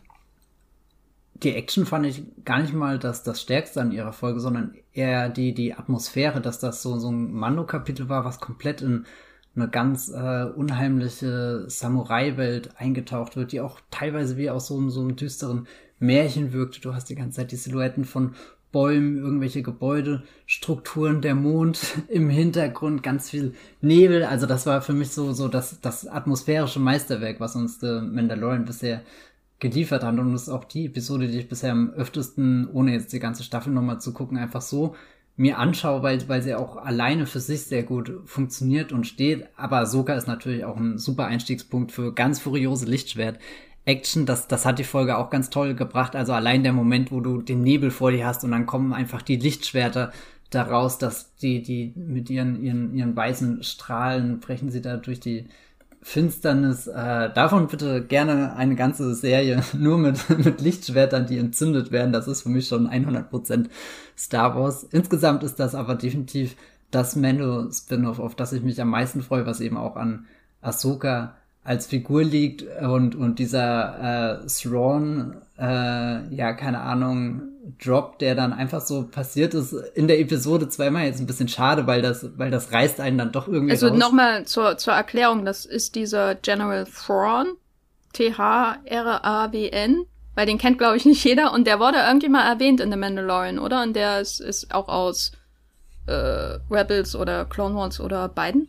Genau. Und aus den äh, Büchern, glaube ich, sogar auch. Ne? Ja, ja, Thrawn hatte seinen allerersten Auftritt in, in einer äh, äh, Trilogie, die als, als äh, ja, in Buchform erschienen ist damals äh, in diesem erweiterten Universum, was ja jetzt nicht mehr zum offiziellen Star Wars Kanon dazugehört. Das hat Disney quasi gestrichen, als die Lucasfilm 2012 ähm, übernommen haben. Aber so nach und nach sieht man, wie, wie einzelne Elemente dieses Expanded Universe, was jetzt offiziell als, als Star Wars Legends bezeichnet werden, wie das ähm, nach und nach wieder hineingeholt wird und Star Wars Rebels hat da einen großen Schritt gemacht und eben Thrawn zurückgebracht und jetzt könnte dann quasi die, die, die nächste Thrawn-Rückholungsstufe passieren, indem man ihn aus dem Animationsbereich auch noch in den Live-Action ähm, Bereich katapultiert.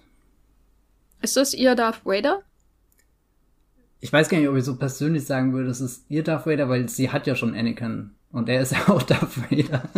aber, nee, aber es ist, ist doch ein großer Bösewicht. Genau, oder? also in, in, in der äh, Größenordnung ist, ist Thrawn gerade eigentlich so das, das heißeste Eisen, was sie im Feuer haben, weil ich glaube nicht, dass äh, Darth Vader abseits der Obi-Wan-Serie jetzt in, in irgendeinem Film oder irgendeiner Serie äh, eine allzu große Rolle spielen wird. Da, da war ja Disney bisher auch eher ähm, zögerlich und hat ihn halt immer so als den, den letzten heimlichen Schatten irgendwie reingebracht, der dann halt in Rogue One irgendwie fünf Minuten sich durch den Gang metzelt und das ist schon der, der pure Vader, der da durchblitzt. Ich glaube, Thrawn könnte ein Bösewicht sein, den sie für, für dieses Mando-Universum, was auf Disney Plus entsteht, richtig, richtig groß aufbauen. Du hast da auch einen Star Wars-Bösewicht, der sich jetzt ein bisschen anders anfühlt. Also es ist nicht irgendwie der Hass und die Wut und einfach der Terror, der von Vader ausgeht. Es ist auch nicht das heimliche fiese Kichern von vom Imperator, der seit äh, Jahrhunderten seine Masterpläne äh, schmiedet und und sogar noch in äh, Rise of Skywalker äh, in Erscheinung tritt, sondern Thrawn ist eher so so der Taktiker, äh, der der da sehr ruhig dasteht, auf seine Bildschirme guckt, sich Strategien überlegt und und ich glaube, das könnte auch einfach ein, ein erfrischender Vibe sein, den, den ist da. Also ich meine, er, er ist ja eigentlich schon da, aber jetzt zum, zum ersten Mal eben in diesem Kontext zu erleben. Ja, da bin ich auch auf jeden Fall gespannt auf Ahsoka, auch wegen dieser beiden Figuren, weil über die habe ich über Mando hinaus schon äh, einiges gelesen und war immer gespannt, ähm, wie, wie würden die denn live-action-mäßig aussehen und Ahsoka sei an Mandalorian fantastisch umgesetzt aus, auch die erwähnte Atmosphäre drumherum. Und bei Thrawn bin ich auch gespannt, wie sie das schminktechnisch hinkriegen. Er ist blau. Und Ich glaube, das haben wir Patrick- noch gar nicht gesagt, oder? Ja, deswegen. ich stelle mir da so einen inoffiziellen Avatar-Spin-off vor. ähm, genau, der blaue Thrawn. So ein legendärer Bösewicht, da bin ich auch gespannt drauf. Und die nächste Serie, muss ich sagen, ist mein Hype ein bisschen gedämpft, weil das irgendwie ein bisschen lame wirkt. Aber Patrick, vielleicht kannst du mich überzeugen, warum ich mich auf Rangers of the New Republic freuen soll. Ja, mir geht's da tatsächlich ein bisschen ähnlich wie dir. Ich glaube, der Hype ist einfach gedämpft um Rangers of the New Republic, weil nicht viel bekannt ist dazu. Also es wird auch wieder ein The Mandalorian Spin-off sein. Äh, inhaltlich, wer, was überhaupt die Figuren sind oder so, um was es da geht, da ist auch noch nichts bekannt gegeben worden. Ich meine, wir können uns da ein bisschen an dem Titel entlang ha hangeln, um die, es geht um die neue Republik eben, die New Republic, die ins Leben gerufen wurde nach den Ereignissen von Episode 6, als das Imperium im Prinzip äh, zerschlagen wurde und da wurde diese neue Republik eingeführt als so eine Art, ja nicht Einheit, aber so eine ganze eben ja Organisation, die dafür sorgen soll, dass eben so ein bisschen die Balance in der Galaxis äh, aufrechtgehalten wird und so das Böse eingedämmt wird, das dann aufkommen sollte. Sie sind so dafür zuständig, eben so die, das, ja, die, die gute Stimmung, sage ich mal, aufrecht zu erhalten und, und zu verhindern, dass da wieder böse Bandherde entstehen. Ähm, was genau für Figuren da dabei sein werden, wissen wir noch nicht genau. Es gibt in The Mandalorian schon zwei X-Wing-Piloten, die der neuen Republik angehören. Die dürften Teil davon sein. Das sind Carson Teva und Trapper Wolf. Äh, Trapper Wolf wird gleichzeitig auch gespielt von Dave Filoni selbst, der eben hinter so Projekten steht, äh, wie, wie, de, wie den Animationsserien Clone Wars, Rebels und jetzt da auch eben wieder bei Mandalorian und den neuen Star Wars Serien beteiligt ist. Und diese beiden X-Wing-Piloten sind wohl Teil dieser Serie. Ähm, es war auch im Gespräch, dass Cara Dune dabei sein soll, aber da wissen wir jetzt mittlerweile auch, das wird wohl nicht mehr so sein, weil die Schauspielerin Gina Carano ähm, durch ihre total deplatzierten, geschmacklosen äh, Social Media Aussagen, die sie da abgelassen hat, wurde sie von Disney im Prinzip gefeuert. Also die Verbindung, die Arbeits, das Arbeitsverhältnis mit ihr wurde komplett aufgelöst auch. Ähm, deswegen wird sie da sicherlich nicht mehr Teil der Serie sein. Aber ansonsten ähm, ist noch nicht wirklich bekannt, um was es da gehen soll. Das Einzige, was tatsächlich schon angekündigt wurde, ist, dass ähm, The Mandalorian und die Spin-offs mit ähm, Ahsoka und jetzt ähm, Rangers of the New Republic, die sollen so eine Art großes Crossover-Event bekommen. Das heißt, ähm, wahrscheinlich werden die einzelnen Folgen und Figuren dann irgendwie innerhalb der Serien wohl mal verknüpft. Es wird da Überschneidungen wahrscheinlich geben, dass die Figuren aufeinandertreffen und dann wird wird alles, äh, werden alle drei Spin-off-Serien sollen noch mal zu so einer Art Event verknüpft werden. Was das ist, wissen wir auch noch nicht. Vielleicht eine große Doppelfolge, in der dann praktisch alle drei Serien zusammengeschmissen werden oder sowas. Sowas ähnliches hatten wir zum Beispiel auch schon mal im Arrowverse, bei diesen Arrow-Serien. Da gab es das ja auch, dass die äh, Figuren, die einzelnen Helden dann untereinander auch aufgetreten sind und dann so in Doppelfolgen zu so einem großen Event zusammengezurrt wurden. So kann ich mir das auf jeden Fall auch bei den Star Wars-Serien vorstellen, also mit Mandalorian und diesen beiden Spin-offs. Genau, aber ansonsten ist nicht viel bekannt und es wirkt auch erstmal nicht so spannend auf mich tatsächlich. Also ich habe da noch nicht viel, wo ich irgendwie mich dann festhalten kann. So die neue Republik, da weiß ich auch noch nicht so richtig, was ich damit anfangen soll. Deswegen ist da bei mir jetzt auch noch nicht wirklich Hype da. Also da müsste ich auch erstmal ein bisschen mehr erfahren, in welche Richtung das geht was äh, die Geschichte wird, welche Figuren da genau dabei sind, um da irgendwie so ein bisschen was Greifbares zu haben. Ich weiß nicht, wie es dir da zum Beispiel geht, Matthias, bei der Serie. Ja, ich kann da leider auch noch nicht sehr, sehr viel rausziehen. Ich gucke immer das Logo an hier. Disney hat ja äh, letztes äh, Jahr im Dezember bei diesem Investor Day ganz viele äh, Logos für die kommenden Serien veröffentlicht und, und teilweise bei Obi-Wan Kenobi, wenn dann das I schon wieder Lichtschwertgriff ist, weißt du, da, da, da gerate ich schon ins Träumen und stell mir die Serie vor. Und das hat, hat äh, ja verschiedene Gründe. Und bei Rangers of the New Republic schaue ich mir das Logo an und denke mir, das hat sich irgendwie aus so einer Hasbro-Ecke verirrt und, und da kommt jetzt der nächste Transformers, Power Rangers, weiß nicht was, Film ja, ähm, ich, ich glaube, das ist einfach eine Serie, wo wir Geduld haben müssen und, und dass das vermutlich die Mendo-Spin-off-Serie ist, die, die am längsten auf sich warten lässt. Äh, da, da fühlen sich äh, Ahsoka und natürlich äh, Book of Boba Fett ähm, konkreter an. Ich hoffe einfach mal, dass sie sich da irgendwas gedacht haben. also dass das eine lohnenswerte, gute Geschichte sein wird. Aber ich, ja, es ist zu wenig bekannt, ehrlich gesagt, um, um mehr als dieses Bauchgefühl jetzt loszuwerden. Und dieses Bauchgefühl ist halt, es ist von den Serien, die angekündigt wurden, die, die mir jetzt auf den ersten Blick am egalsten ist, aber das auch einfach nur, weil sie noch ein ziemlich unbeschriebenes Blatt ist. Es kann ja dann auch dazu führen, dass sie gerade, weil sie nicht so offensichtlich die spannendste Mythologie der ganzen, des ganzen Franchise aufgreift, so vielleicht auch deswegen am meisten Freiraum hat, um die seltensten Ecken der Republik äh, zu erforschen, ist so mein Hoffnungsschimmer, was Rangers of the New Republic angeht. Auch eine Live-Action-Serie aus dem Star Wars-Universum, die kommt. Ein äh, Termin, wie gesagt, steht noch nicht fest. Bei der nächsten können wir uns das allerdings schon ziemlich konkret vorstellen und es ist leider kein Live-Action-Spin-off von der Netflix-Serie Drive to Survive über den Formel-1-Piloten Lando Norris, sondern es geht um Lando Calrissian, Patrick. Äh, den kennen wir doch. Ja, äh, wir bekommen eine Lando Calrissian-Serie. Das ist auch erstmal alles, was man dazu sagen kann zu dieser Serie. Wir wissen auch noch gar nichts, äh, um was es da gehen wird. Wir wissen tatsächlich auch noch nicht mal, welchen Lando Calrissian wir da sehen werden. Also es gibt ja den, den älteren Lando Calrissian, äh, gespielt von Billy D. Williams aus den alten Star Wars Filmen und wir haben jetzt natürlich auch noch den neuen jungen Lando Calrissian aus dem Solo äh, Prequel gespielt von Donald Glover und äh, es ist noch nicht bekannt, äh, welchen wir da jetzt sehen werden oder um was es da genau gehen wird, was tatsächlich dazu führt, dass ich sehr zwiegespalten bin bei der Ankündigung dieser Serie. Also generell, wenn ich dran denke, äh, ich bekomme eine ganze Serie, vielleicht mit Donald Glover in der Hauptrolle, da habe ich auf jeden Fall mega Bock drauf. Das würde ich mir sofort anschauen. Ich fand auch seine Performance als, als jüngerer Lando in Solo war super. Also er hat das natürlich wieder so im lässigen Donald Glover-Stil runtergespielt, wie man ihn kennt. Ich bin aber tatsächlich, das Problem ist, ich bin nicht der größte Solo-Fan, äh, was auch daran liegt, dass äh, der Film, oh oh. Äh, dass der Film wirklich so diese Entmystifizierung vorangetrieben hat und da wirklich immer Details ausgeleuchtet hat von, von Han Solo, die, die ich eigentlich gar nicht wissen wollte oder die eh bekannt waren, dass sie da immer gesagt haben, also diese Trademarks von ihm, diese Markenzeichen, die ihn ausmachen, dass die alles so ein bisschen wie von der Liste äh, abgehakt haben. Das ist ja ein Kritikpunkt, den glaube ich viele haben auch an dem Film, dass der so ein bisschen einfach nichts Neues oder dass der Neues auf den Tisch bringt, was eigentlich keiner gebraucht hätte oder so. Deswegen weiß ich leider auch noch nicht, wenn die, also wenn die Lando Calrissian Serie da auch diesen Solo Style einschlagen wird, ähm, dann weiß ich nicht, was ich davon halten soll. Äh, und deswegen bin ich da noch tatsächlich ein bisschen zwiegespalten. Ich mag Lando Calrissian natürlich total als Figur, aber ähm, ich bin mir noch unschlüssig, wie das als Serie funktioniert. Gerade wenn es eben auch eine Serie ist, die dann wahrscheinlich über Stunden laufen wird und sie da viel Zeit haben, sich vielleicht dem Charakter zu widmen. Da weiß ich nicht, ob das dann auch zu sehr abdriftet in so ein ja, wir, wir leuchten jetzt jede, jede Ecke von ihm aus und legen alles auf den Tisch, was vielleicht Leute gar nicht gebraucht hätten oder die Fans. Ich weiß nicht, wie geht's, wie geht's euch da bei diesem Gedanken an der Lando-Serie?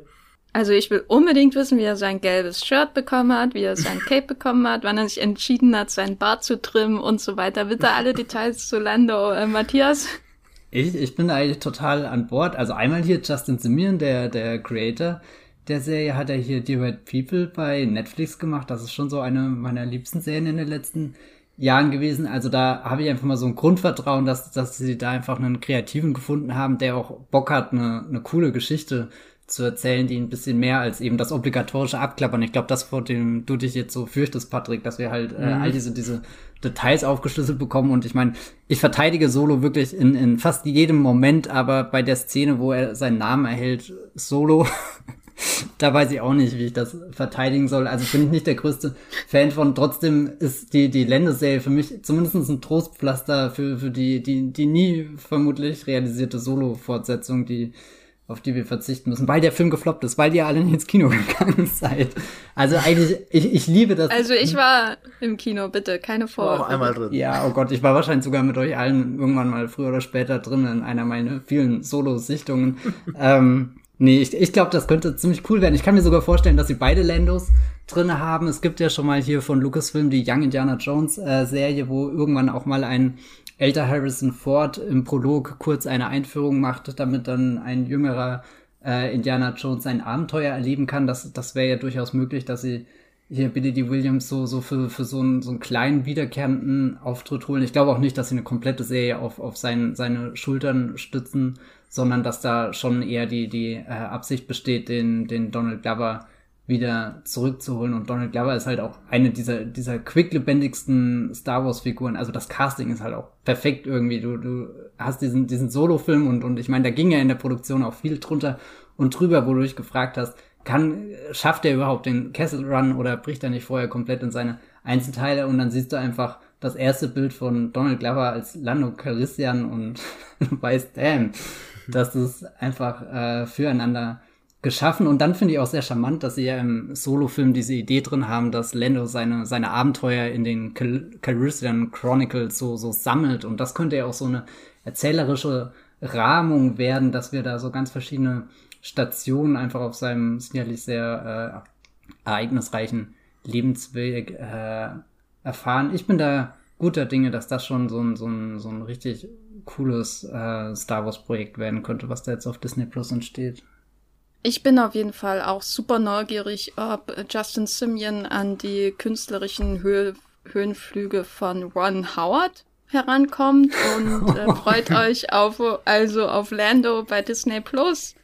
Äh, Datum noch nicht bekannt und so viel wir über Lando als Figur wissen, so wenig werden wahrscheinlich die meisten mit dem Titel The Acolyte anfangen können. Und dabei geht es aber hier, Matthias, um die von dir schon erwähnte High Republic-Ära. Und da musst du mir noch mal ganz kurz sagen, erstens, was ist denn das? Und zweitens, äh, was hat das, äh, was spielt das für eine Rolle in The Acolyte? Was wissen wir über die Serie? Genau, also vielleicht nochmal den, den großen Einstieg. Der High Republic Era ist ein äh, Projekt, was Lucasfilm jetzt Anfang des Jahres gestartet hat. Äh, das Ziel ist es, eine völlig neue Star Wars Ära zu erforschen. Wie gesagt, 200 Jahre von den Ereignissen von Episode 1 und bisher sind alle High Republic Geschichten nur in Buchform ähm, veröffentlicht worden. Das Ganze ist in verschiedene Phasen aufgeteilt. Das könnt ihr euch so vorstellen wie beim Marvel Cinematic Universe, dass es Phase 1 gibt, die stellt alle Helden vor und im großen Avengers-Film treffen sie zusammen. Dann gibt's Phase 2 mit wieder vielen einzelnen Geschichten und alles läuft auf ein großes Event hinaus und im Printbereich, sage ich jetzt mal, gibt es die großen Leitbücher. Da ist die, äh, äh, The Light of the Jedi, äh, das Licht der Jedi, das erste große wichtige Buch gewesen, was uns eine ganz breite Masse an, an Jedi-Rittern vorstellt, die da im, im Universum leben. Und das ist wirklich so, so die Prime-Zeit der Jedis und auch die Prime-Zeit der Republik. Es herrscht eigentlich überwiegend Friede und, und, und stellt euch das ganz, ganz glänzend und hoffnungsvoll und optimistisch vor. Und irgendwo hast du auch das Gefühl, dass, dass dieses ganze Universum sich auf eine tolle Zukunft äh, zubewegt, aber dann kommt auch noch wieder irgendwo irgendwelche ähm, Gefahren aus dem Hintergrund so eine Mischung aus Weltraumpiraten, Weltraumwikingern könnt ihr euch da vorstellen. Und äh, momentan wird das eben über Bücher, über Comics, äh, über ja auch Kinderbücher und so erzählt, ganz viele verschiedene Ebenen. Und der Ecolite ist dann der erste ähm, Schritt, das auch in eine filmische oder in dem Fall halt in die Serienrichtung zu bringen. Leider weiß man jetzt auch inhaltlich noch gar nicht so viel, wie der Ecolite in diese High Republic-Ära passt. Es gab mal äh, Gerüchte, dass das der Abschluss der High Republic-Ära sein soll. Ich glaube, das stimmt inzwischen auch nicht mehr. Da hält sich Lucasfilm so vage wie möglich. Ich glaube, einer der Gründe ist auch um Leslie Hedlund, der äh, Creatorin und Showrunnerin der Serie, möglichst viele Freiheiten zu geben, um, um da wirklich ähm, nicht, nicht eingeengt zu sein. Also wenn man das beobachtet, wie dieses High Republic Projekt entwickelt wurde, dann sieht man ganz eindeutig, dass, dass Lucasfilm gemerkt hat, wir haben jetzt verschiedene erprobte Dinge gemacht. Also wir haben äh, eine neue Trilogie gedreht, die die Skywalker-Geschichte fortsetzt. Wir hatten Spin-offs zu Han Solo. Wir haben mit Rogue One so ganz kurz vor Episode 4 eingesetzt, also viele vertraute Dinge gemacht. Aber was ist denn jetzt so unsere ganz neue große Vision, die wir von diesem Star Wars-Universum haben? Und ich würde sagen, da ist The High Republic das ambitionierteste Projekt, was es bisher in der Lucasfilm Disney ähm, gab und, und ich bin einfach unfassbar gespannt, wie sie, wie sie das nach und nach ausweiten und, und was ich so an, an Reaktionen auch von anderen Fans mitbekommen habe, ist, dass diese ersten High Republic Bücher sehr positiv aufgenommen werden, eben weil sie sich einerseits vertraut, aber dann doch auch irgendwie frisch anfühlen und ich glaube, um diese Frische auch in, in Serienform weiterzutragen, ist Leslie Hedlund eine sehr äh, begnadete äh, Frau, die man da hätte gewinnen können. Die hat hier Russian Doll äh, co-created auf Netflix hier schon nach Justin Simeon die zweite Netflix Creatorin äh, äh, Russian Doll könnt ihr euch vorstellen wie so eine Variation des äh, Groundhog Days, also täglich grüßt das Murmeltier, jemand erlebt immer und immer wieder den, den gleichen Tag, aber mit sehr vielen Twists, sehr, sehr witzig, sehr unterhaltsam, sehr eigenwillig, auch mit einer starken äh, weiblichen Stimme. Und das ist ja auch irgendwas, was den ganzen Star Wars Serien bisher außer Ahso äh, Ahsoka fehlt, dass, dass der Acolyte könnte schon irgendwie ähm, da, da uns neue weibliche Star Wars-Figuren ähm, vorstellen, die dann hoffentlich auch eine, eine lange Zukunft haben.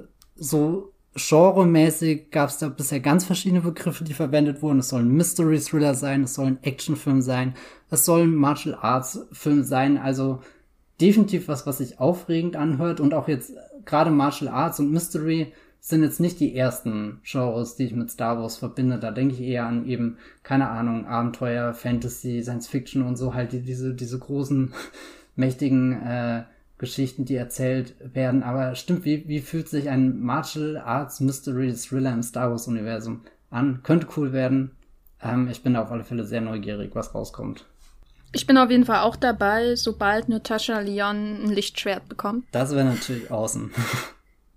Das will ich unbedingt sehen und ich glaube unbedingt sehen, entschuldigt die Überleitung, wollen auf jeden Fall alle Menschen die dritte Staffel von The Mandalorian.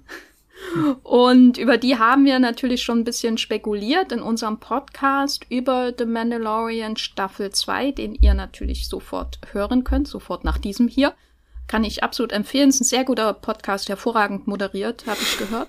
Und Patrick, ähm, wir haben jetzt viel über diese ganzen anderen Serien, die noch kommen, über die wir nicht so viel wissen oder über die wir viel spekulieren können, natürlich gesprochen. Wie sieht's denn mit deinen Erwartungen an The Mandalorian Staffel 3 aus? Was, weil, was ich schon interessant finde, ist, dass Staffel 2 viel damit beschäftigt war, alle diese Serien hier vorzubereiten. Ja. Und jetzt ist natürlich die Frage, was kommt in, in Staffel 3? Was sind so deine Hoffnungen dafür?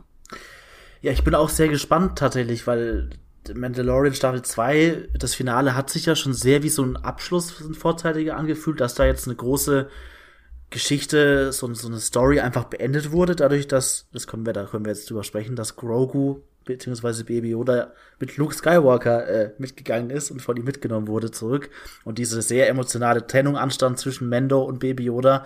Deswegen bin ich tatsächlich gespannt, wie sie da in Staffel 3 jetzt weitermachen, ob sie ob sie Baby Yoda relativ schnell wieder in die Serie irgendwie schustern, weil sie wissen, äh, er ist ein riesiger Fanliebling, ohne ihn funktioniert das einfach nicht so gut, oder ob sie wirklich Mut beweisen und da eine komplett neue Geschichte aufmachen ohne Baby Yoda. Also ich bin da sehr gespannt drauf. Ich hoffe natürlich als Fan von Baby Yoda, dass er wieder dabei ist, aber ich äh, würde mich da auch drauf einlassen, wenn er wirklich irgendwie nur am Rande eine Rolle spielt, da kaum noch vorkommt und sie wirklich auch ein neues Kapitel aufmachen, sich da trauen, sich auch von diesem Baby Yoda-Hype ein bisschen zu lösen und da was Neues, Eigenständiges erzählen. Ich kann das echt noch gar nicht so einschätzen, wie das wird, aber ich bin sehr gespannt drauf auf jeden Fall.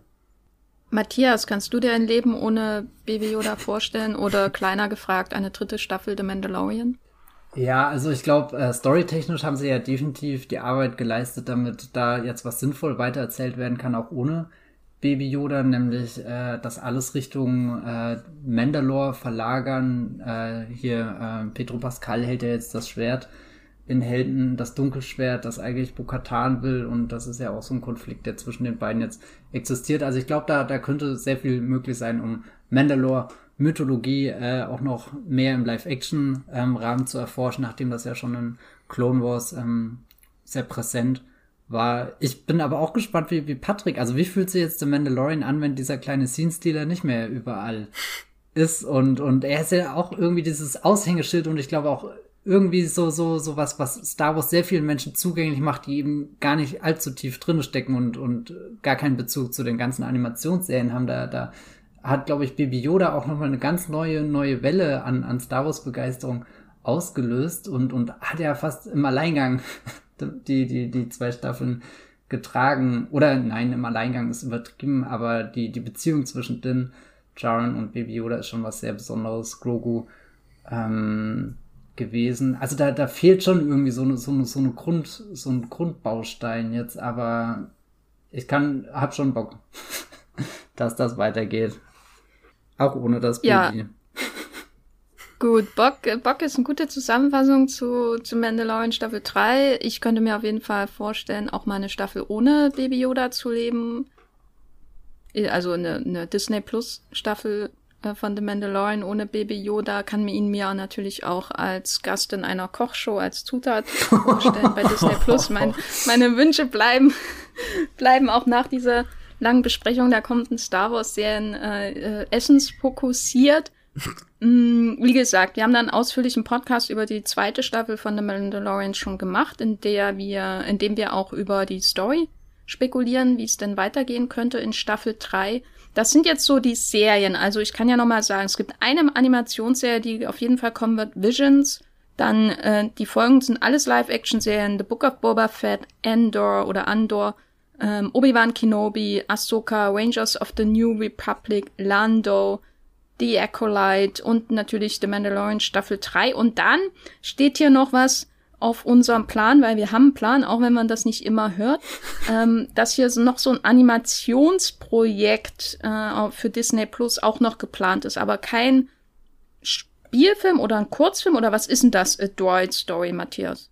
Genau, das hat Disney auch beim Investor Day letztes Jahr im Dezember angekündigt, dass da ähm, ein animierter äh, Film entstehen soll, der sich um die Abenteuer von R2D2 und C3PO dreht. Sehr viel mehr ist wirklich nicht dazu bekannt. Es ist auch im äh, Netz herrscht eine große Uneinigkeit, ob das denn jetzt wirklich ein Film ist oder doch eher so eine, so eine Serie mit ganz kurzen Episoden für Kinder oder so. Aber der äh, Tweet, ich habe ihn vorhin extra nochmal nachgelesen, der damals abgesetzt wurde von Lucasfilm, äh, framet das doch sehr eindeutig als, als äh, Film und die einzige Assoziation, die ich jetzt ehrlich gesagt damit habe, ist, dass ja schon in den 80ern mal eine Animationsserie existierte, die hieß in Deutschland Freunde im All, im Original ganz einfach nur Droids und da ging es auch um die Abenteuer von R2D2 und C3PO, ein, ein, ein Paar, das sich liebt und zankt. Ich glaube, das, ja, könnte was Witziges werden, aber ich kann auch noch gar nicht einschätzen, wer da wirklich die, die, die Zielgruppe von ist, ob das vielleicht auch einfach nur so ein kleines Special wird, wie wir das jetzt zuletzt bei dem Lego Star Wars Holiday Special hatten, dass das letztes Jahr zu Weihnachten rum auf Disney Plus veröffentlicht wurde. Es existiert auf alle Fälle und ich glaube, ihr sollt, solltet es auf dem Schirm haben, weil ja, vielleicht wird das ja ganz charmant. Ich persönlich hoffe ja, dass es Disneys äh, Marriage Story wird und auch Noah Baumbeck, äh, äh, Baumbeck auch eingeholt äh, wird, um diese Serie über diese zwei überhaupt nicht nervenden Droiden zu machen. Nein, also R2D2 finde ich auch toll. C3PO, hm. Mm. Dann müsste man noch mal einen eigenen Podcast wer, darüber Wer ist Adam Driver und wer ist Scarlett Johansson, um den Marriage Story äh, Vergleich beizubehalten? Also ich glaube, C3PO kann eher ein Loch in die Wand schlagen, oder? Mit seiner Faust. Meinst du, der ist stark genug oder fällt er einfach um? ja, wahrscheinlich. also ich möchte das aber gern als Meme sehen, danke. ähm, gut, A Droid Story kommt auch noch. So, jetzt ist aber die Frage, wir haben diese ganzen Projekte, insgesamt zehn ähm, Star Wars Serien und Staffeln und die da noch kommen mögen und A Droid Story natürlich auch. Auf welche drei Serien freuen wir uns am meisten? Patrick, äh, mach mal den Anfang. Ja, äh, am meisten freue ich mich, das dürfte jetzt keine Überraschung sein, auf die Obi-Wan-Serie. Da bin ich einfach am stärksten gehypt und würde die am liebsten sofort gucken. Ähm, wegen den Gründen, die wir auch schon angesprochen haben. Also das ist wirklich das größte Hype-Projekt für mich davon. Ähm, als zweites vielleicht ein bisschen langweilig, weil es halt die bekannte Serie schon ist, aber ich freue mich auch auf Staffel 3 von Mandalorian einfach sehr zu sehen, wie das weitergeht. Ähm, da freue ich mich sehr drauf. Und als drittes, das ist gar nicht so einfach, da bin ich nicht so entschlossen, weil so ein paar ähnlich sind von meinen Erwartungen her, aber ich würde schon auch die Ahsoka Thanos-Serie nennen, auf die ich mich nach eben ihrem ersten Live-Action-Auftritt in The Mandalorian, der so toll war, ähm, freue, da mehr zu sehen und eben auch über diesen Großadmiral Thrawn, den wir ja jetzt schon beschrieben haben, der da so im Hintergrund als neuer Riesenbösewicht in diesem Mandalorian-Universum aufgebaut wird, äh, darf wahrscheinlich mehr zu sehen. Ähm, das ist mein, meine Nummer drei von den Serien, auf die ich mich am meisten freue. Ich kann mich ja anschließen, also ich freue mich auch sehr auf Ahsoka, äh, ist die Ahsoka Tano-Serie und auch auf Andor, muss ich sagen, aber erst seit ungefähr, weiß nicht, einer Stunde. äh, hauptsächlich wegen Tony Gilroy, das ist so ein Element. Mh, mm, wie, wie sähe Rogue One aus, wenn Gareth Edwards nicht der Regisseur gewesen wäre? Ich wäre gespannt drauf. Auf jeden Fall. Oder ich, ich stelle mir auf jeden Fall gerne irgendwie das Jason Bourne-Abenteuer im Star Wars-Universum vor. Und äh, vielleicht wird der Andor etwas in diese Richtung. Überhaupt Spionage klingt super spannend. Und darüber hinaus muss ich sagen, ich habe heute zum ersten Mal von der Serie gehört, aber bin jetzt schon super angefixt. Die Acolyte klingt äh, sehr, sehr spannend, obwohl so wenig über die Serie bekannt ist, aber diese ganze High Republic-Ära und so ähm, finde ich sehr, sehr interessant, auch weil es so weit weg ist von dem, was wir alles schon kennen und ich in den letzten Jahren schon etwas, ja, manchmal nicht gelangweilt, aber irgendwie ist das ähm, so, so wenig überraschend, wenn dies, dieses Franchise immer auf den bekannten Figuren und Familien und Nebenfiguren herumreitet und das bietet so einen ganz anderen Blick vielleicht auch auf die Star Wars Welt. Äh, Matthias, auf welche drei Serien freust du dich am meisten und du darfst nicht dreimal Obi-Wan nennen? Ja, Mist. ich dachte, ich kann mich rausreden. Nein, also Platz eins ist definitiv der Obi-Wan bei mir und danach wird es super schwer. Also ich merke, dass mein Herz sehr für diese Cassian Endor Serie aus irgendeinem Grund schlägt. Ich merke auch jedes Mal, wenn da ein neues Setbild momentan aus England irgendwie reinkommt, dass ich das einfach nur angaff und mir denke, wow. Also ich glaube, ich würde Cassian tatsächlich auf Platz 2, äh, äh, Endor tatsächlich auf Platz 2 wählen. Und bei Platz 3 wird sehr tricky. Also ich, ja, der Echolite, da, da, da, da merke ich, dass die Neugier einfach am größten wird, endlich zu erfahren, was, was, was, was hat Lucasfilm da heimlich ausgeheckt mit all seinen Autoren und Autorinnen, die da seit Jahren dran arbeiten, diese High Republic-Ära zum Leben zu erwecken. Ich habe The Light of the Jedi gelesen und, und das hat mich einfach mega mitgerissen, mega gepackt. Also ich glaube, das wäre schon ein guter dritter Platz. Muss aber auch sagen, äh, Ahsoka und Lando sind definitiv Serien, auf die ich mich auch noch freue. Aber wenn ihr die drei äh, meist erwartetsten von mir wollt, dann wären das Obi-Wan, Endor und Acolyte.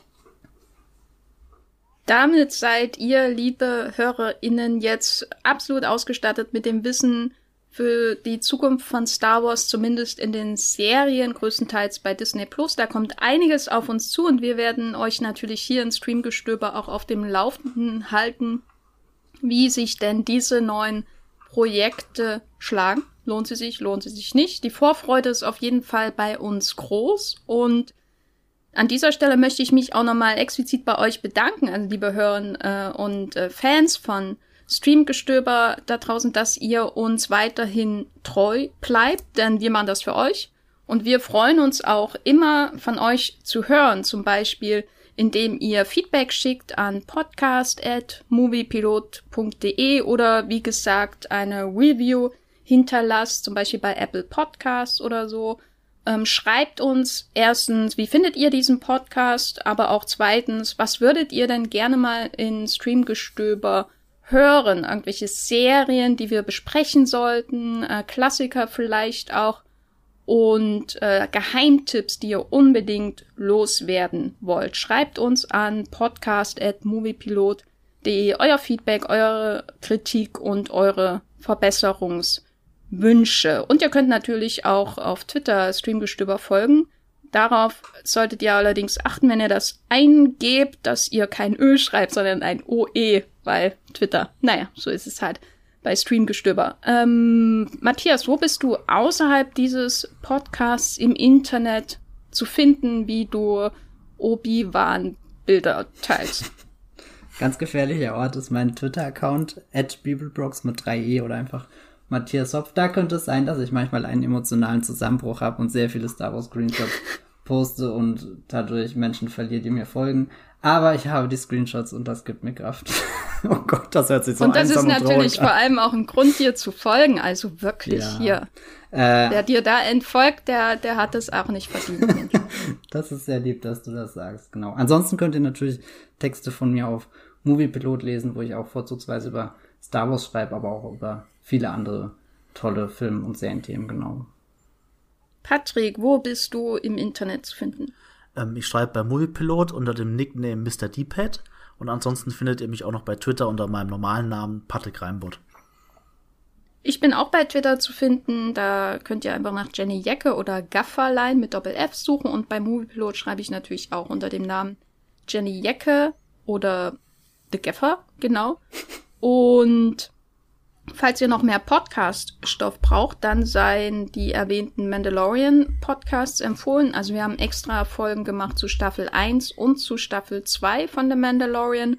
Und wenn ihr euch generell so in den Serienuniversen bei Disney Plus aufhaltet und nicht so laut hupt wie die Autos vor meinem Fenster, dann äh, sei euch auch unser Ausblick auf die kommenden Marvel Serien äh, empfohlen, weil da kommt nämlich noch mehr als bei Star Wars. Äh, und das dabei wird es wahrscheinlich auch nicht bleiben. Also da noch die Übersicht zu behalten, tja, da braucht ihr Streamgestöber dafür, würde ich mal sagen. Und mir bleibt nur noch zu sagen, vielen Dank fürs Zuhören und streamt was Schönes. Ciao. Ciao. Das war die neue Folge Streamgestöber. Abonniert uns bei Spotify, Apple oder der Podcast-App eures Vertrauens und wir freuen uns auch ganz besonders über eure Bewertungen. Die Musik wurde aufgenommen und produziert von Tomatenplatten. Feedback und Wünsche gehen an podcast.moviepilot.de. Wie ihr mit eurer Sprachnachricht im Podcast landet, erfahrt ihr in den Show Notes und unter www.moviepilot.de slash podcast.